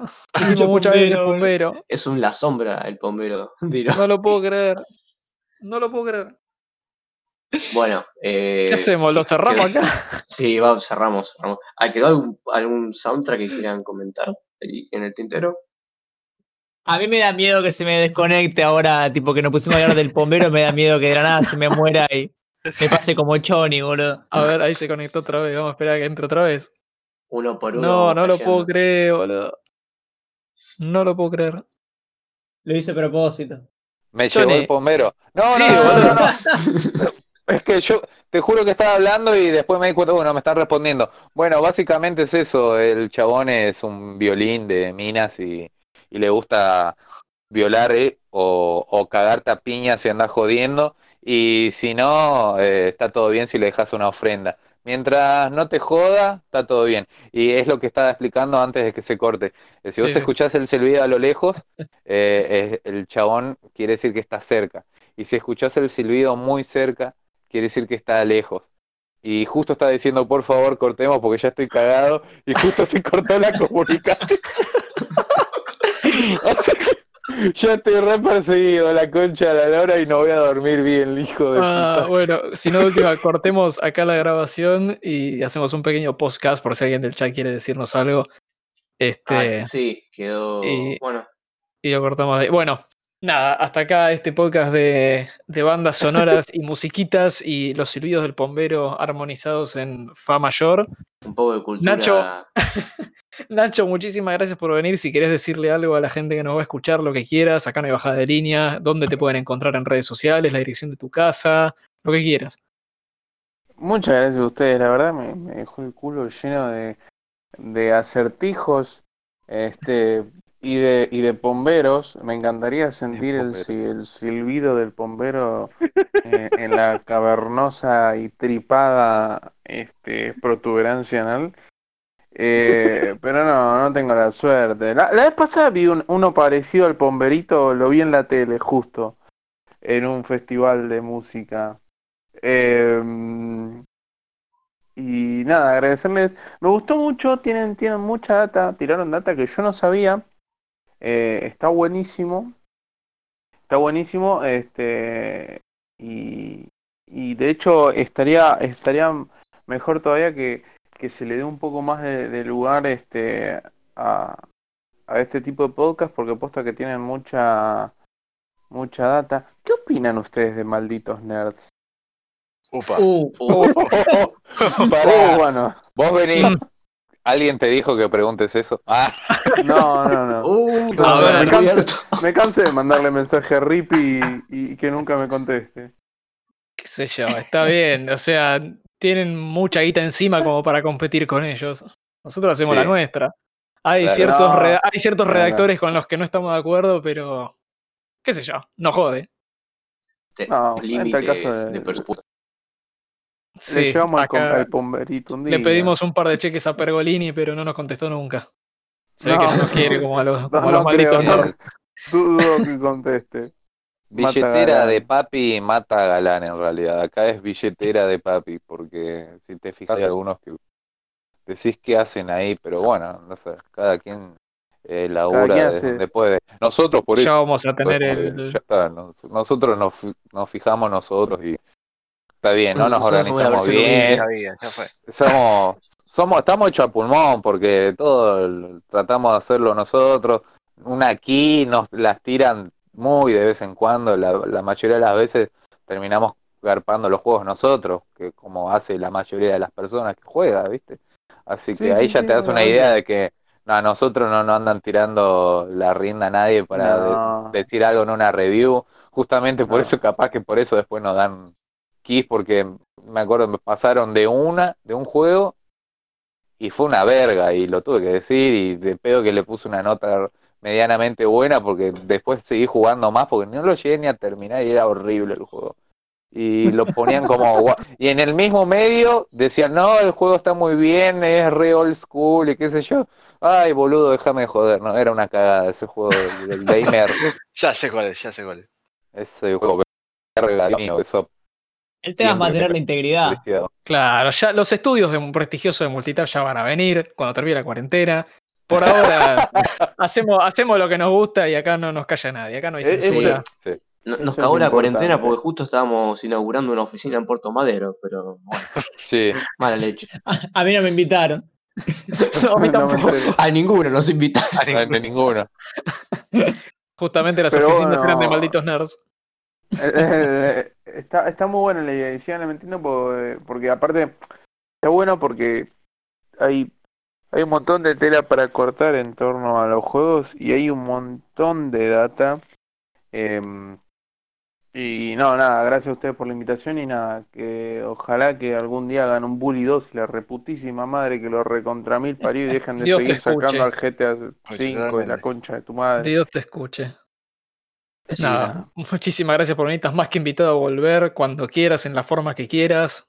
Si querés, Me grabarnos un cassette con tu voz y lo pasamos acá en algún podcast. Un cassette, me encantaría, me encantaría poder grabar un cassette, me encantaría, me encantaría poder grabar un cassette. Eh, Es otra dinámica. O si Pero querés volver en forma de muñeco de cartón que está ahí sentado atrás, no hay problema. en forma de, pom- eh, en forma de En forma pombero voy a volver. sí. Claro. Con la chota atada. Con el sí, cinturón de carne. A ver, a ver a quién. Claro, y yo, mm, yo modifico el audio del Discord a ver a quién se le escucha más fuerte el silbido y a quién se le escucha No, más, a quién se le guacho, escucha no. bajito. ¿Te imaginas un sabe así? que se... Va- bueno, eh. Bata cachón y se lo llevan de vuelta.